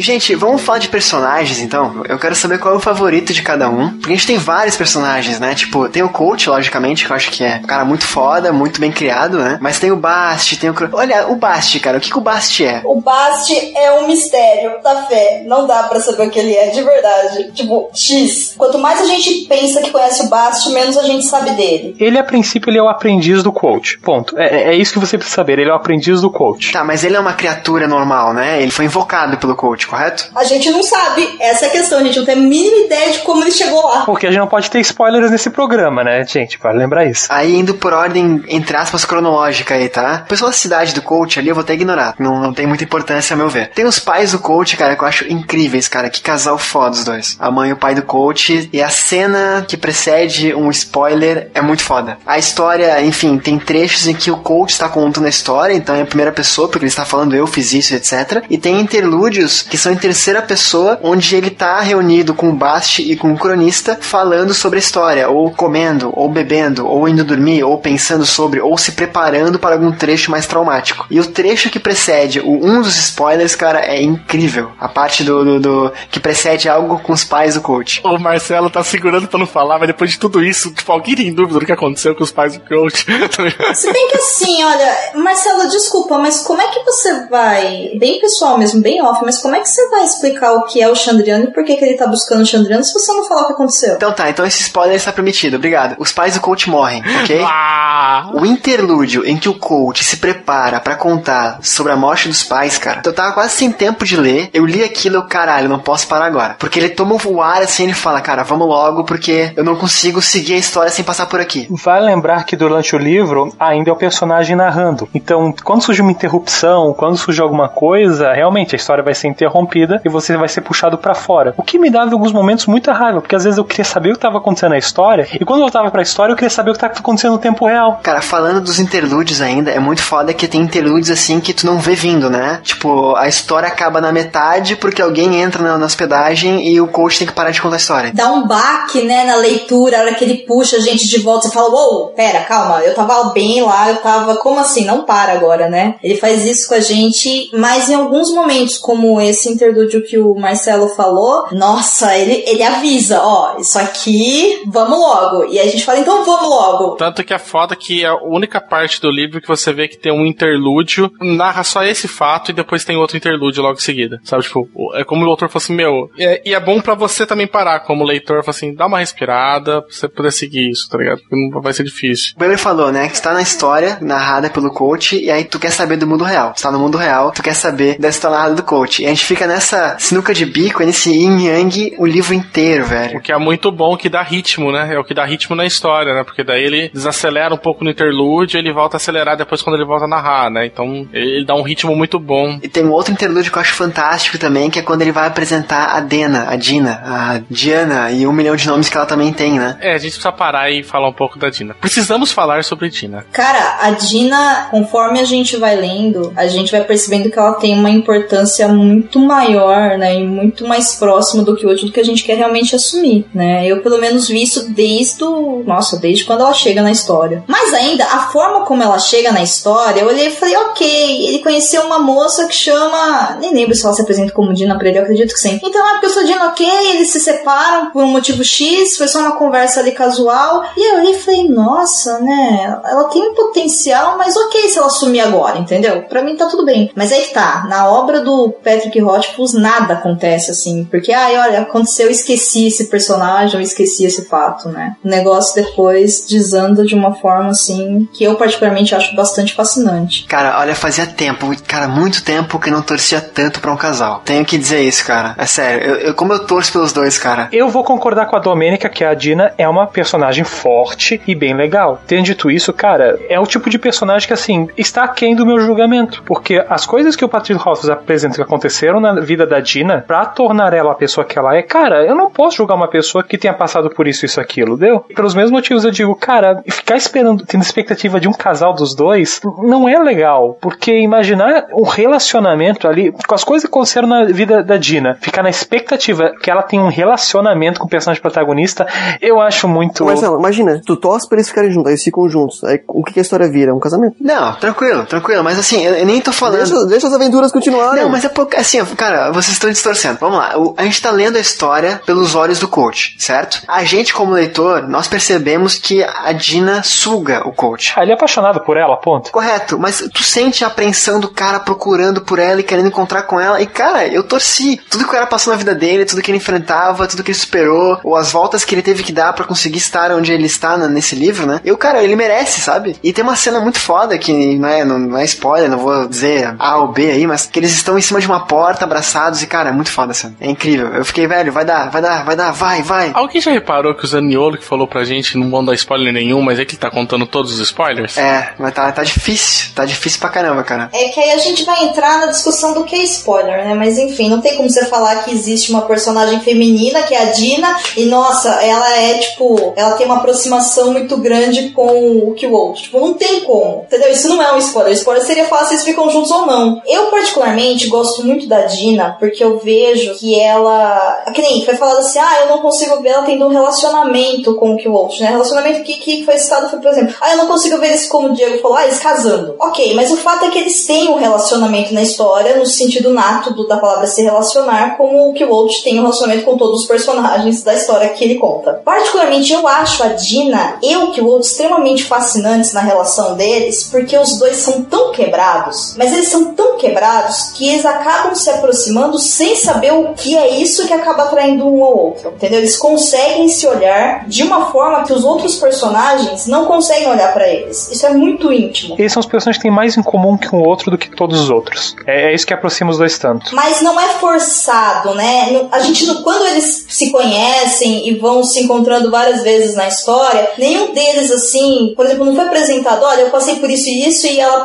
ela passou por isso, isso e isso, e aí a gente, nossa, a gente chorou junto e nos abraçamos. E pelo contrário, as coisas que acontecem com a Dina, assim, é, são muito subliminares. A Dina não apresenta o passado dela, você tem que extrair muito do que ela tá falando. Então, talvez a imagem que eu criei, os eventos que eu imagino que aconteceram com a Dina, sejam diferentes do que outra pessoa tenha. E assim constrói uma personagem diferente de pessoa para pessoa. Ela é fascinante. Sim. Então, mas é por essas semelhanças entre coach e ela que eu torci tanto, sabe? E, tipo, lógico que eu tô aqui me, me iludindo, provavelmente, né? Não vou dizer ah, se deu certo ou não, mas, cara, como é foda falar desse livro sem spoiler. Não, deu errado. Tu sabe o que acontece? Deu errado. Ele tá lá sozinho na taverna. Mas aí, como eles têm tudo a ver um com o outro, cara, e o que um sente pelo outro, acredito eu, é recíproco, apesar talvez de, de aparências, eu, caraca, tem que dar certo, sabe? Eu, particularmente, hoje, eu tenho uma outra visão, né, depois de ter lido o segundo livro, mas partindo do princípio que ele está lá sozinho e que ele conhece essa mulher, que ele tem um, um sentimento que ela também tem muito recíproco, mas que não é, tá, gente? Isso que não é spoiler, não é uma paixão louca, uhul, né? Vamos espalhar rosas pelo caminho, não é isso, né? É, é muito mais profunda a relação deles. É muito contido, né? Dos dois lados. Eles estão assim, se segurando assim nas bordas do navio, mandando amarrar, se amarrar no mastro, pedindo pros amigos impedindo que chegasse, sabe? O, o, dos dois lados, né? Eles sentem uma atração muito forte e ambos estão segurando, eles são muito contidos, né? Nessa daí. É, é uma relação muito diferente que a gente costuma ver normalmente, porque essas relações normalmente não se consumam, elas estão por uma questão de, às vezes, platônico, né? O amor é, alguma coisa do tipo, né? O deles não tem nada disso, né? É, os dois evitam um ao outro porque sabem que seria muito perigoso se aproximar. É, é bem, bem bacana o, o, o, tipo de relação que eles têm. Bem bacana pra gente que tá lendo. É interessante a construção do, no livro sobre como isso é feito. Exato. E aí o que me faz, na verdade, ser tão tindina e tudo mais, é que eu acho que a relação desses dois personagens, ela permite a gente, na verdade, se identificar em vários níveis, né? Então, por exemplo, normalmente a Dina, ela divide mesmo times, digamos assim, né? Tem a galera que fala, até entendo ela, ela é forte, ela é isso, aquilo, mas não. Ela é horrível, ela é péssima, e deu muito errado, ponto, não gosto dela, fim. Eu, eu não consigo entender essa galera que simplesmente odeia a personagem. Você se julga no direito de sair julgando todo mundo assim?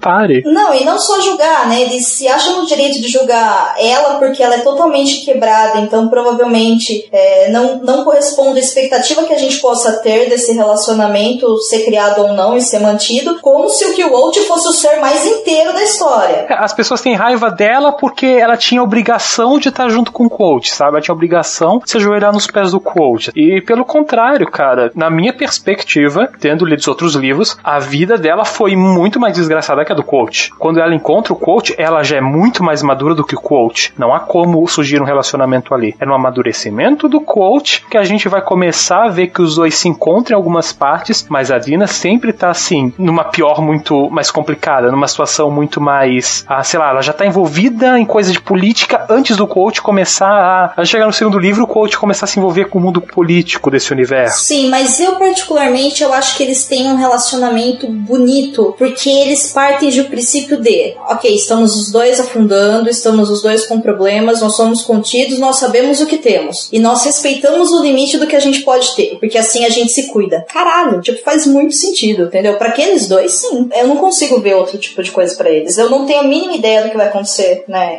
com eles no terceiro livro. Hum, eu tenho, assim, algumas ideias do que pode acontecer, tendo dicas né, dos acontecimentos do segundo e tudo mais. Então pode ser que não seja bem isso que a gente tá vendo, mas eu acho que eles têm um respeito, uma fidelidade um pelo outro muito grande. Mas é grande e é forte, mas é fora do padrão que a gente tá acostumado ou que a gente quer a partir do momento que a gente se sente atraído por eles. Porque são personagens que nos atraem, né? A gente olha e fala, não, eu quero, que, que vai, entendeu? Mas pra eles tá indo. É, é essa a questão toda, eu acho. V vamos para os personagens? Vamos falar do, da galera da, da universidade? Tem tanto personagem bom naquela universidade. Vamos lá, gente, vamos lá. Vocês puxam agora aí. Mas quem vocês querem falar? Eu gosto muito da Auri, é a personagem, a protagonista daquele livro que a gente mencionou, A Música do Silêncio. E isso eu gosto muito também do. Cara, eu gosto do Ambrose, cara. Eu, eu detesto ele, mas eu gosto do personagem. Gosto muito dos amigos do coach, gosto muito da Feila. O legal dos amigos do coach é que quando ele começa a criar essa amizade, é a primeira percepção de diferenças culturais que tu tem dentro desse universo. Que acho que um deles é de uma região diferente lá, e aí o coach já começa a introduzir o quão culturalmente diverso aquele universo consegue ser. Porque a princípio, é o coach, né, vai estudar magia nessa universidade, e ele começa a encontrar, tipo, um mundo diferente, um mundo onde tem vários idiomas, onde tem pessoas de várias regiões, e a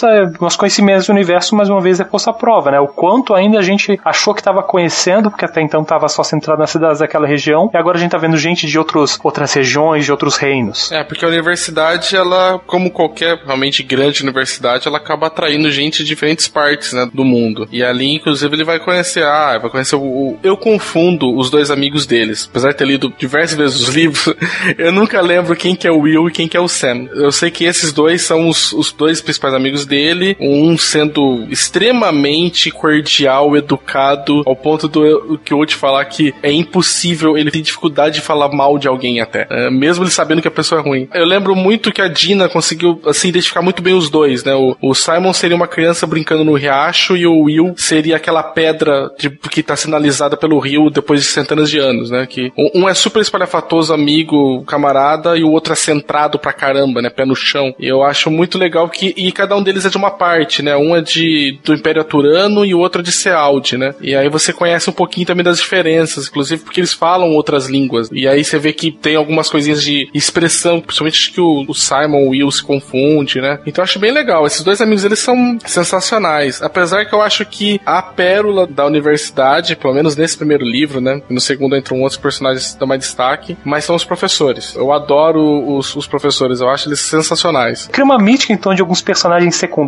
assim, que, claro, tu espera que os professores do coach, os professores da universidade sejam grandes magos, cheios de mistérios, mas quando tu começa a introduzir personagens normais, tipo, ah, o dono da taverna onde o coach toca, esse tipo de galera tu percebe que, sim, tem profundidade para explorar, percebe? Quanto pode gostar de personagens ali, eles vão ser únicos ainda. Eu acho que isso é uma coisa que o Rotifus, ele segura muito isso, né? Porque quase todos eles, eles não são exatamente caricatos. É, você tem, tem algo que define ele fácil para você lembrar dele, mas ele ainda assim, eles têm características secundárias, né? Tipo, a Devi não é só a agiota. Ela é agiota, mas que também se diverte com isso, que também tem uma relação um pouco diferente. Aí você tem o cara da ficciaria, que é o meu professor, pelo menos, que eu mais gosto. Ah, ele é o típico cara de construtor? É, mas ele também tem um apreço muito grande porque ele tem uma memória muito boa pros materiais, ele tem uma obsessão com as lâmpadas, né, de, com as lamparinas que acendem sem simpatia, papapá. Então, quer dizer, ele te dá uma característica principal para você lembrar, e aí ele insere uma, umas outras duas ou três secundárias, que aí você fala, putz, esse cara, pronto, deu vida, né? Esse cara não é o taverneiro número 3 que você vai pegar a missão, não, sabe? Ele é alguém, né? Eu acho isso muito, muito bacana. E outra, uma coisa que às vezes tu não espera, um personagem conhece o outro, um personagem tem relações com o outro, dá uma sensação mais de um universo que está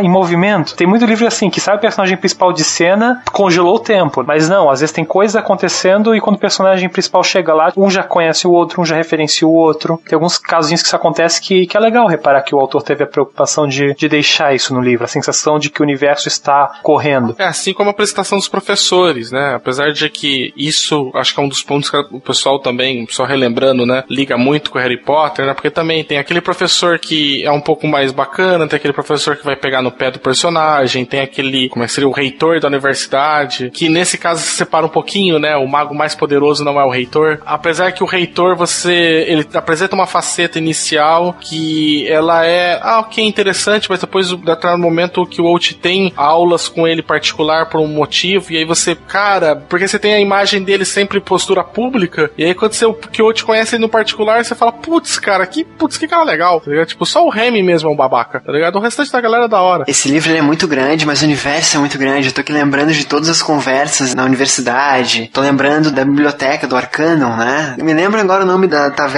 em que ele toca. A Eólica. A Eólica, cara, é sensacional, é sensacional. A, as hospedarias em que ele vai trabalhar, os donos, que o, o, próprio local em que ele fica no início da universidade, né? Que ele aluga um beliche. Cara, é tão amplo esse livro, cara, é tão amplo que. Sim, acontece muita coisa nele, tem muita localidade, apresentado muitas pessoas, muitos lugares. É um dos poucos livros que eu achei que realmente auxiliou o uso de um mapa. Normalmente, eu sinceramente, eu falo para você que eu pulo os mapas, sabe? Tipo, adoro Game of Thrones, mas tá. Tipo... Engraçado, eu tenho exatamente o oposto. Esse livro eu não senti necessidade de um mapa, porque para mim, saber a cultura do lugar era mais interessante saber de onde ele estaria fisicamente. É que depois ficou um pouco interessante, né? Por exemplo, com o Game of Thrones, você tem que ter um. Somente por causa da movimentação de tropas, você tem que recorrer ao mapa. Mas assim, você vê que você tem que ir até lá, né? Porque, é, sabe, puta que pariu. Mas é uma coisa, porra, tem que ir lá ver que tá perto mesmo isso daqui, não. No nome do vento eu senti assim, putz, o Will vem de. Foda-se, eu vou errar. Mas sei lá, vem do Império Aturano. Onde é que fica o Império Aturano? Deixa eu ver, tá ligado? Tipo, sabe, criou a curiosidade de querer se relacionar com esses personagens, saber de onde eles vieram, né? O mapa não é parte da estrutura da história, como no Game of Thrones. Talvez saber que a muralha fica ao norte é importante ter o mapa na cabeça. Mas o aprofundamento dentro do livro, tu querer. É, é muito isso, o aprofundamento, entender a cultura, entender a região, entender essas coisas, o mapa serve essa função. E não uma função primária, né? E só dando meu pitaco sobre a questão dos mapas e da grandiosidade da história, o tanto de informação que tem. O Nome do Vento é um livro com uma história longa, cheia de personagens, cheia de acontecimentos.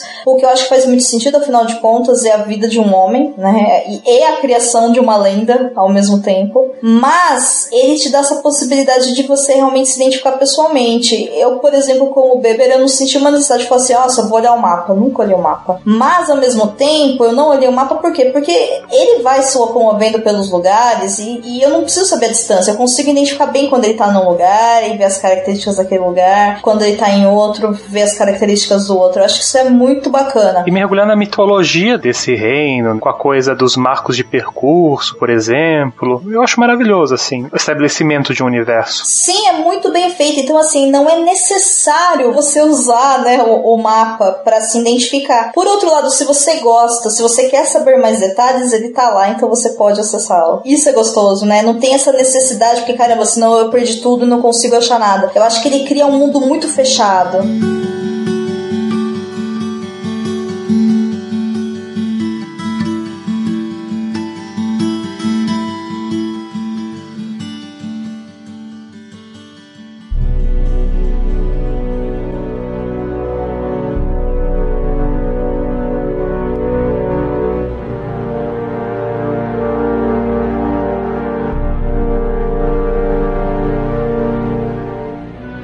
Gente, um último tópico só que eu acho que a gente tem que falar, a gente mencionou por alto aí, mas acho que é legal posicionar aqui no fim do episódio só pra dizer que falamos, né? É o Chandriano, né? Nós mencionamos atrás que os pais do coach foram mortos e tal. Eles foram mortos pelo Chandriano, que não é uma pessoa, né? São mais de uma. Então vamos lá, o que a gente pode falar sem contar muito sobre o Chandriano? Quem que é o Chandriano? Vamos lá. Eu tenho um paralelo muito grande a fazer sobre esse livro quanto à questão do Chandriano. Eu não sei se eu tá foi o mesmo tema, mas eu joguei Witcher 3 e eu fazia um paralelo muito grande ao Chandriano. No Witcher 3 tu tem um, uma trupe de elfos antigos que trazem a um inverno gigantesco para matar todo mundo basicamente. E eu fazia um paralelo muito grande a essa galera, a galera do Chandriano, que basicamente, sim, isso é uma coisa meio Voldemort assim, que não podem ser citados, senão eles mente matam. Talvez ache essa a única comparação real que dá para fazer ao Voldemort, que no Harry Potter o nome dele é Tabu, então se tu fala vai acontecer coisa ruim contigo. É, nesse livro tem isso também. Não fala o Chandriano que ele aparece. Esse é o grande mistério. Esses caras que se tu ficar mencionando eles muito, eles vêm te matam. O único motivo aparente deles é eles esconderem sua própria existência. Tu não sabe por que eles estão fazendo isso, nada. O foco deles, aparentemente, é eles esconderem sua própria existência. O que é muito interessante porque o Senhor Chandriano, né? Então são sete, e que são sete seres que são considerados pela população como um bicho-papão. Tirando Voldemort, que ele existiu, as pessoas sabem que eles são, que né, tudo mais, as pessoas não acreditam. É, eles são literalmente o bicho-papão mesmo, sabe? É as histórias que as pessoas contam para as crianças para elas se comportarem.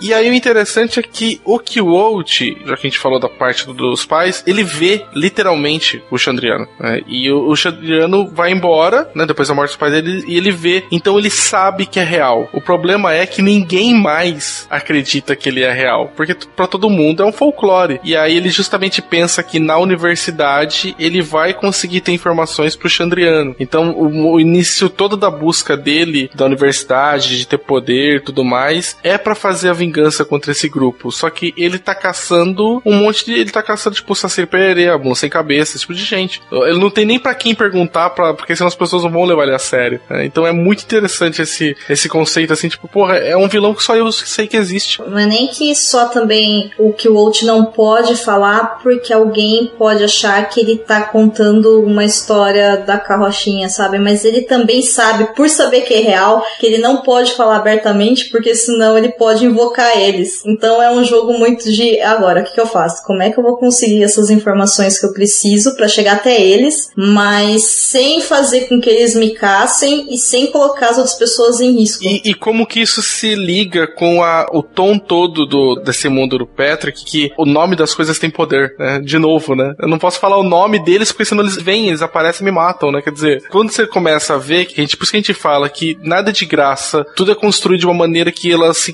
complementam muito, né? Então, a magia dele é desse jeito, os nomes, diversos nomes que o próprio que o teve para fazer a fama dele, que ele é conhecido por diversas alcunhas, o fato da Dina ter diversos nomes e mudar sempre, sabe? O Chandriano não poder ser nomeado, quer dizer, tudo tá muito ligado em muitos níveis diferentes, né? Muitos, muitas intensidades diferentes. Mas ainda assim você vê que essas coisas se permeiam, né? São coisas que estão ali meio que vagando entre tudo, sem ser muito incisivo em nada, mas que te dá um tom, assim, uma, uma questão de unidade, né? Que parece que tudo aquilo ali funciona dessa maneira.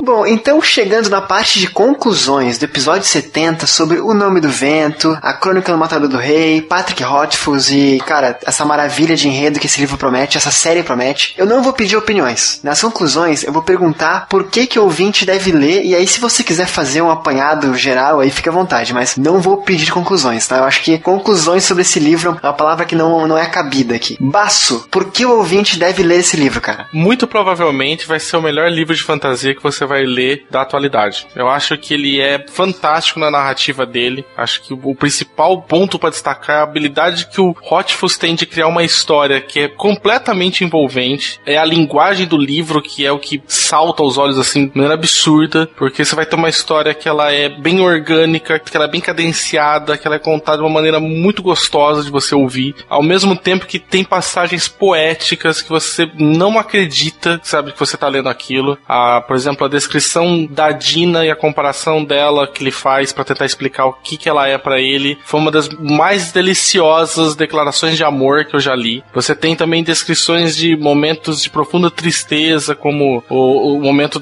que ele fala das quatro portas, né, que você atravessa para passar por um problema. Sabe, são partes simplesmente poéticas. Sabe, você lê e fala assim, caralho, né? Só que se você colocasse em verso e rimasse, era poesia, simples assim. Então, ele é um livro que traz muito disso, ao mesmo tempo que ele brinca muito com os clichês clássicos de fantasia. Então, se você é um cara que jogou RPG, se você é um cara que gosta de literatura fantástica, você vai identificar muitos elementos ali que te dá um gostinho a mais, sabe? De falar, hum, peguei essa referência. Hum, sei, sei, sei eu sei, eu sei de onde você tá, de onde você tá buscando isso aí, Sr. Patrick. Que deixa o livro muito gostoso, porque você se identifica muito rápido com ele. Eu acho só o único defeito é que o terceiro tá demorando demais para sair. Ainda assim, você tem várias coisas aí, você tem muitas coisas para aproveitar. O segundo livro tem 980 páginas, O Temor do Sábio. Não parece. Como o Beber falou, ele leu, tipo, num dia o nome do vento. Eu demorei acho que uns dois ou três, sabe? Eu não sou um cara que lê também normalmente rápido. E eu falo, putz, é, é, você devora, sabe? É muito gostoso. E é um livro que cada vez que você lê ele de novo, você vai encontrando mais pecinhas. Agora eu tô vendo como isso se encaixa melhor, como é que aquilo ali se encaixa daí diferente. Então eu acho muito bacana mesmo. Assim, até agora eu tive 100% de aproveitamento na indicação. Eu não, assim, tenho o menor, assim, receio de indicar pra qualquer um esse livro, porque todo mundo que eu indiquei até agora adorou. Domênica, sua vez. Eu digo que quem tá ouvindo deve ler O Nome do Vento, porque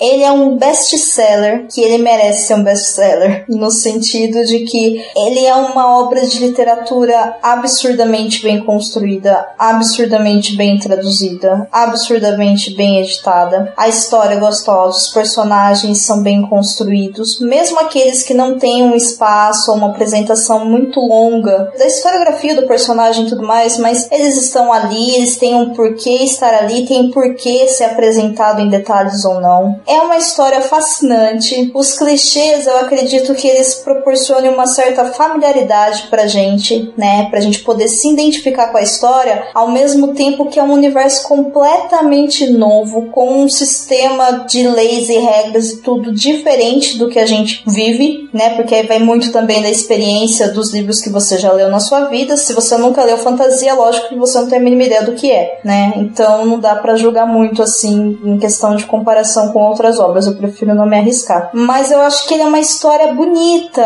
ele é uma história gostosa, ele tem aventura no, no tempo certo, tem relacionamentos no ponto certo, tem romance no ponto certo, tem amizade, tem todos os aspectos que a gente precisa, né? Que a gente passa pela vida. Ao mesmo tempo, uma coisa que eu gosto muito dele são os momentos líricos, né? Como o Beber falou lá no começo. Essas são as partes assim que eu parava e eu falava, meu Deus, esse cara tá escrevendo poesia em prosa, sabe? É bonito de ler, é gostoso, é fascinante, enche o olho, assim. E a gente se envolve ao ponto de realmente quando a gente tá naquele universo, a gente tá ali, parece que você tá junto com ele, vivendo ali com ele. E quando ele tem o interlúdio, ele te puxa de volta e você sente aquele baque mesmo, você fala, opa, eu não tava preparado para isso. Por que, que eu virei a página? Por que que, né? Por que que eu fui pro outro capítulo? É uma obra que ela merece ser conhecida e eu acho que ela deu certo porque ela proporciona, por exemplo, ah, eu quero ler um livro é, de fantasia épica. Ok, então é isso. Agora eu quero desenvolver as teorias sobre o que pode ter acontecido. Ok, tem pistas lá. Ah, eu só quero ler mesmo porque eu quero ler. Está lá. E tudo isso em um livro que é longo, né? Ele é grande. Por mais aqui todo mundo lê bastante, mas ele é um livro longo, convenhamos, né? O segundo, então, nem se fala, quase mil páginas. É longo pra caramba. Mas ele flui bem, ele é gostoso, a escrita dele é gostosa, os personagens não são maçantes, os acontecimentos eles são gostosos também, e tem algumas partes que eles tocam mesmo a gente, assim, no sentido de, de que você fica feliz junto, ou você sofre junto, ou você se emociona. Ele é bem emotivo, então isso é legal. Por isso que eu recomendo. Eu acho que para um best-seller conseguir isso, sabe, é, é fascinante. É muito bom mesmo. Beber, sua vez? Eu vou deixar para falar bem do livro depois. Primeiro, vou uma contra-recomendação. Eu não recomendaria você com esse livro se fosse, sei lá, seu primeiro contato com uma literatura universo fantástico, medieval, capa, espada e magia. É, vai conhecer outras coisas, coisas mais que estão mesmo na base dessa cultura. Até recomendaria o próprio Game of Thrones antes, porque veio numa onda de é, quebrar expectativas, porque esse livro, assim, ele tem bastante clichês, ele se baseia em muitos estereótipos de personagens, só que a partir do momento o autor tem noção do que está fazendo, então ele consegue quebrar a tua expectativa e mostrar que não, havia muito mais por baixo daquilo que ele estava aparentemente construindo. E esse aproveitamento de conseguir entender de onde vêm as referências, de onde o autor está tirando essas coisas, também é maravilhoso. Ah, então, se você for jogador de RPG ou é jogador de RPG, com certeza você vai adorar esse livro. Ah, veria também muitas pessoas que eu não recomendaria esse livro, pessoas que têm prática em ler literatura de forma. Eu não acho que, apesar de a gente assistir que o livro é bastante poético, é bastante coisa, eu acho que há muito mais a se aproveitar numa primeira leitura no enredo. Então, acompanhar essa aventura simplesmente por acompanhar uma aventura ah, e ler com velocidade, por ser uma aventura leve, eu acho que é a forma de tirar o maior proveito desse livro. E depois, em leituras subsequentes, você se aprofundar. Ah, tendo dito, é um livro para você ler várias vezes. O maior elogio que eu posso fazer à, obra como um todo em si, né, é o quão bem o Patrick Rothfuss apresenta a música. Eu tenho um contato muito grande com a música. Eu, sim, eu sou apaixonadíssimo em estudar música, sou apaixonadíssimo por teoria musical. Uh, eu gosto muito de me aprofundar em discussões sobre ritmos, sobre de onde vieram o surgimento da música. Só que uma das coisas que um livro nunca consegue transcrever é a sensação de escutar música. É a sensação de estar aproveitando uma coisa que fale com teu íntimo, uma coisa que fale uma, uma forma muito mais primal contigo. E esse livro consegue apresentar a música como tudo isso, uma coisa assim maravilhosa que fala com as pessoas de uma forma primal, mas ao mesmo tempo possui letras maravilhosas, possui técnica envolvida e que mesmo possuindo muita técnica todos conseguem aproveitar. Todo esse mergulho no mundo da música é talvez a coisa mais surpreendente que eu vi em toda a obra do Patrick Rothfuss. É o que eu não esperava encontrar, sabe? Alguém dá tanto trabalho e tanto carinho para explicar a vida de um músico, como é trabalhar eh, esse lado. Talvez essa seria a maior recomendação. Se você é músico, se você se interessa por música, você vai encontrar ali uma fantasia que tem um respeito maravilhoso a todo o trabalho, a tudo que há em fazer essa arte. Cara, eu não sei o que acrescentar, tá? Eu vou dizer só que a gente não mencionou os diálogos desse livro são fantásticos, os diálogos são incríveis, são sinceros e são, ah, em sua maioria, diálogos como eles são na vida real, fora do livro. Vale a pena mencionar. E antes do Diego dar a conclusão dele também, o porquê ele ler esse livro, eu, cara, eu vou indicar esse livro pros ouvintes pelo simples motivo de que eu propus um episódio sem spoilers e eu não consegui não dar spoilers. Não sei se foi pro ar ou não, mas é assim, não é porque tu precisa falar de spoilers para falar do livro. Não, não é o caso. Mas você, leitor, você vai querer falar do livro. Você vai querer lembrar aquela cena, aquele momento, aquela construção. Tu vai querer lembrar e trazer à tona e discutir com teus amigos isso, sabe? O Livrocast é isso, né? Uma roda de amigos falando de livro. Então, eu acho que esse é o sentimento mais bonito da leitura, assim, tu querer falar o baço, querer indicar, a gente ficar discutindo personagens aqui e querer que mais pessoas leiam essa obra. Então, cara, leiam, leiam que se você não conhece essa obra, realmente, talvez não seja um livro para todo mundo, né? Mas é uma obra muito importante, cara, pra fantasia e é uma obra atual de um autor ainda vivo, que ainda falta terminar a trilogia dele. Então, assim, eu acho que é o momento certo de tu começar a ler, sabe? Eu ainda tenho o segundo volume para ler da obra, é o próximo livro que eu vou pegar, vai ser sem dúvida O Temor do Sábio, e é isso. Diego, sua opinião para encerrar, cara? Bom, já que todo mundo falou bastante e o Marcelo não tinha mais o que acrescentar, né? Eu vou cagar esse chororô todo, essa babação de ovo, dizendo assim, você tem que ler o livro porque o link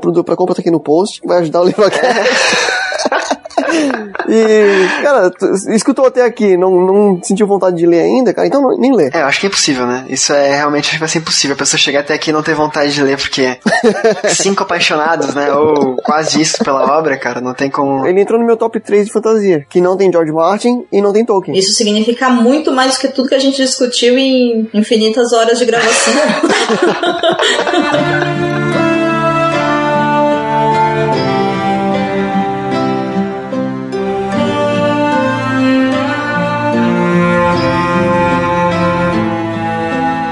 amigos, chegando então à parte do jabá, na parte que os convidados, né, que discutiram teorias e tentaram falar desse livro sem spoiler. E eu espero que o episódio tenha ficado bom à altura desse livro. Dão links, né? Falam onde estão mais na internet, fora dela. Começando pelo Beber, fale seus links. O que mais o senhor faz por aqui? Então, gente, percebemos, né? Marcelo percebeu que eu não sei falar só de ficção científica, né? É verdade. Também sei falar um pouquinho sobre fantasia. Então, meu primeiro livro aqui é de fantasia. Tô bem feliz, tô bem orgulhoso. Mas se você também quiser ficar orgulhoso comigo, é, eu edito bastante coisa na internet. Tem o meu site aí. Eu edito esse programa também, quem diria?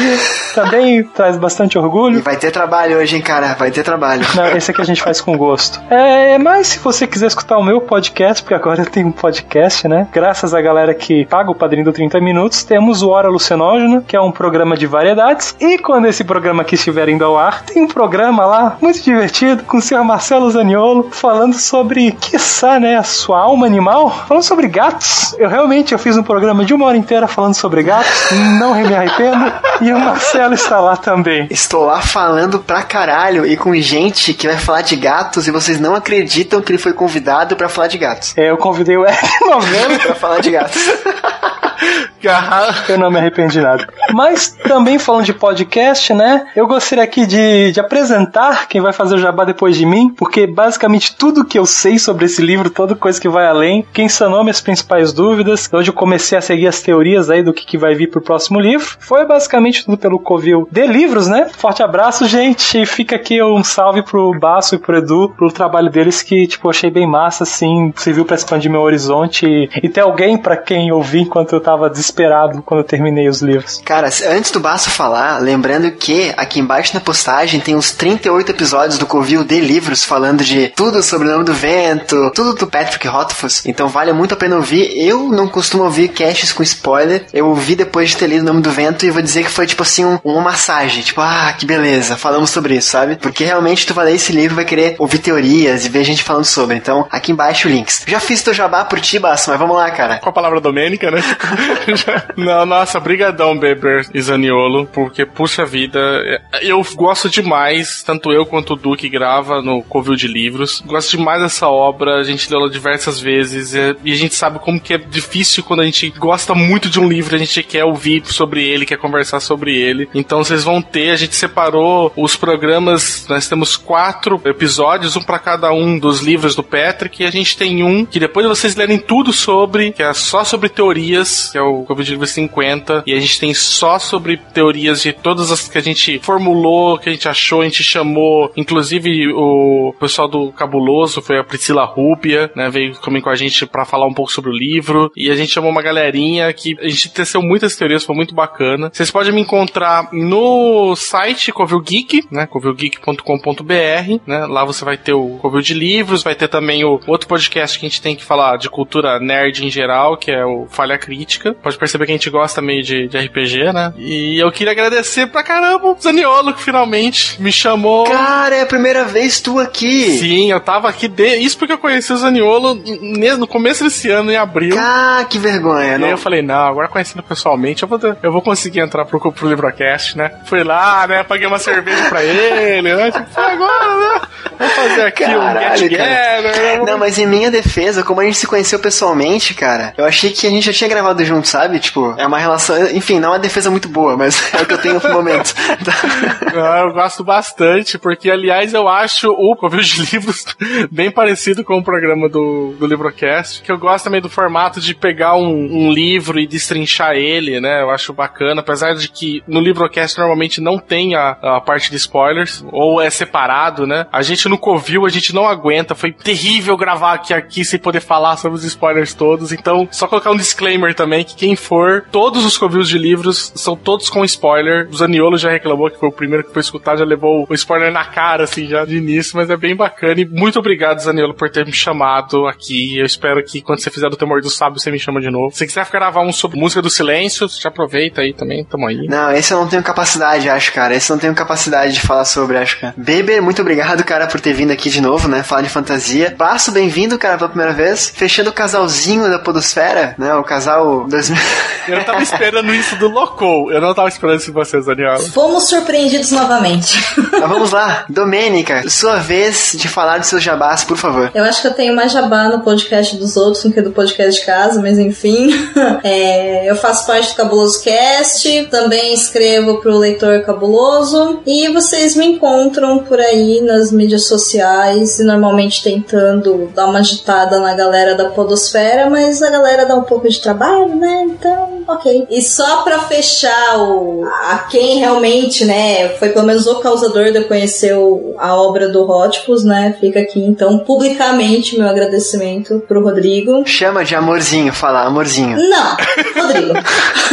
não. Não há necessidade de tanta intimidade assim. Mas. E também ao Edu, né, que grava com o baço lá no Clube de Livros, porque quem me apresentou a obra realmente foi o Rodrigo. E aí foi uma coisa, você tem que ler. Eu falei, ok, eu vou ler. Aí não, eu te impresso. Eu falei, calma, eu vou ler, né? E aí eu comprei os livros, os livros chegaram e toda semana, pelo menos três vezes por semana, e aí, isso começou eu, não? E eu fui rolando isso meses ao fio. Até que eu li, e aí enquanto a gente ia conversando, que eu lendo, do outro lado tava o Du. E aí? E aí? Eu, caralho, gente, só me dá um tempo, deixa eu ler. Mas realmente é, é fascinante, então, obrigado pra vocês dois. De bastidor ainda, né? Também falando também, ainda teve que rolar ainda um- uma certa chantagem, né? Porque a, a Domênica, todo mundo deve saber, ela é absurdamente maluca, fanática por Donnie Darko. Sendo muito amigo do Zaniolo, tem um cagaço foda por qualquer filme que tenha qualquer referência a alguma coisa monstruosa.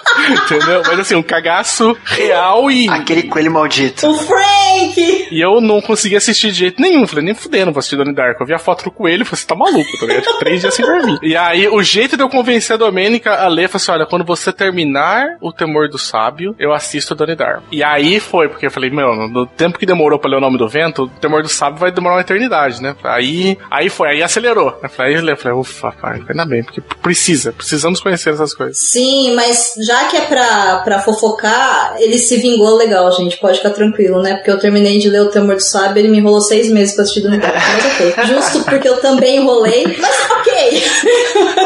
é assim, a, vida dá dessas. Mas enfim, gente, muito obrigado, tá? Muito obrigado de coração por terem vindo aqui e desfilado suas opiniões. Galera, falando com o ouvinte agora, já leu O Nome do Vento, já leu O Temor do Sábio, tá esperando o desfecho da trilogia, gosta mais de um livro mais do outro, quer falar alguma coisa com a gente? Por favor, se for ter spoiler nos comentários, coloca ali uma, uma hashtag spoiler e tal, dá uns enters pra, pra galera não perder a graça dessa leitura, né? Que eu acho que vale muito a pena o ouvinte ir atrás. O Livrocast de hoje fica por aqui. Tenham todos uma ótima semana e até o próximo episódio.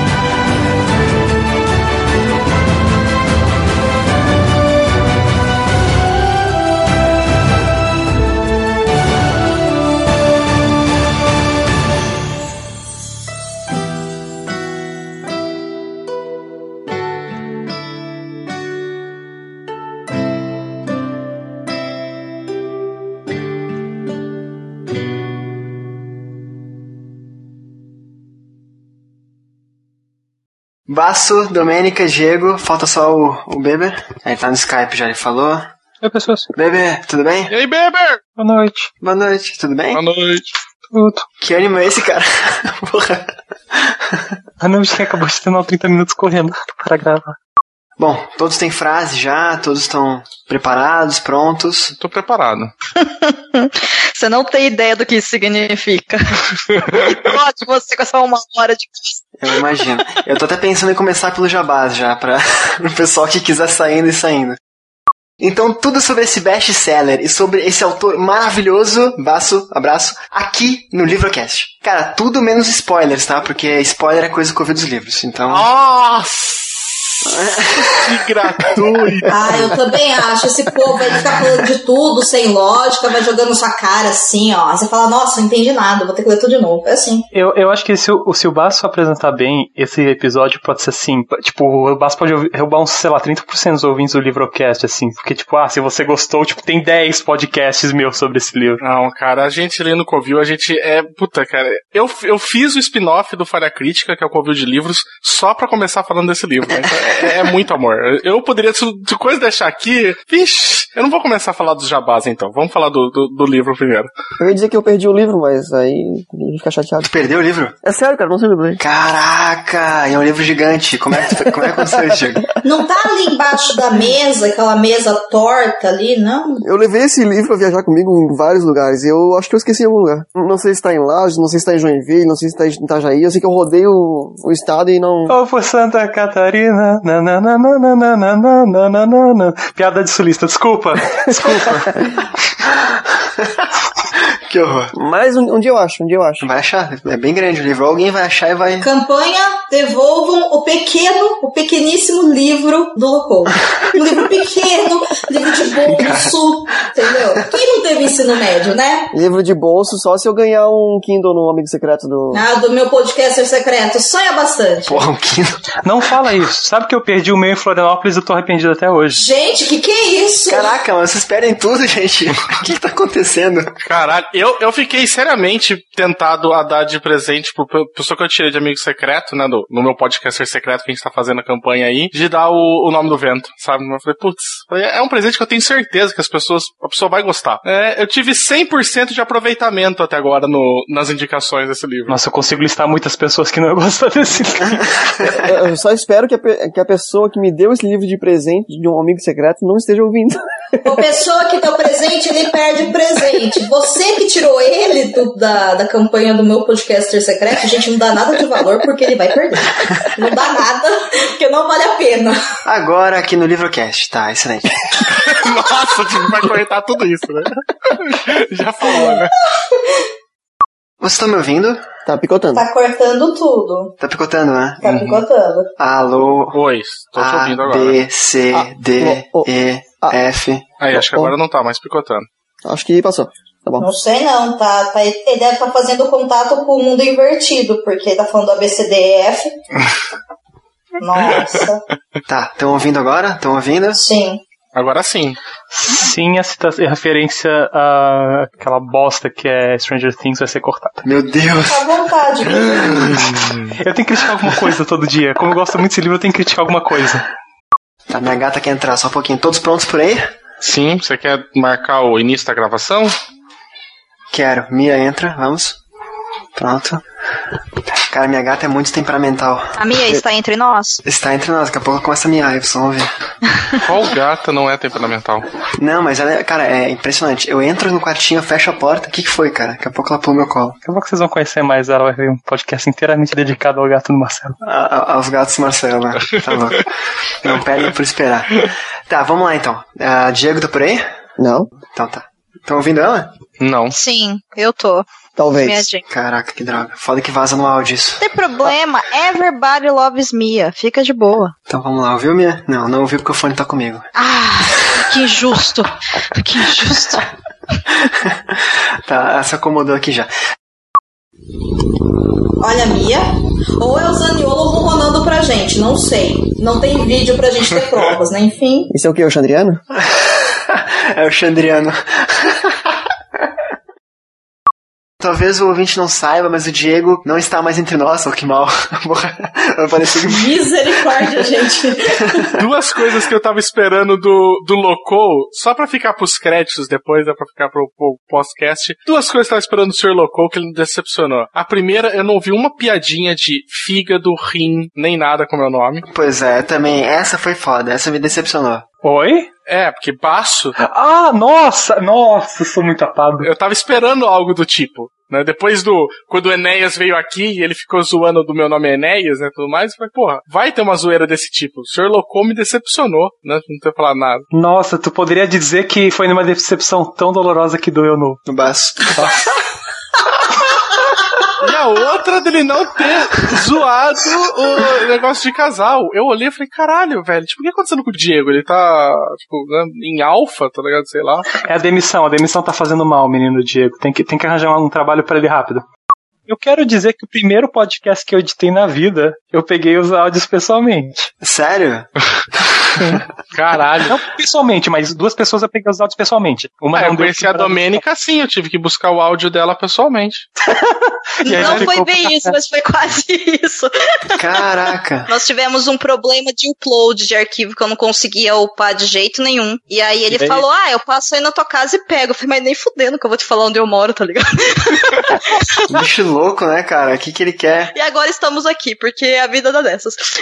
Caraca, cara, que Mas massa. tá bom, quer encontrar, vamos encontrar então num bar, então, num lugar público. Eu percebi, vamos encontrar num lugar público com bastante gente, tipo, 6 horas da tarde. e você me entrega, tá ligado? Do lado do posto policial, sabe?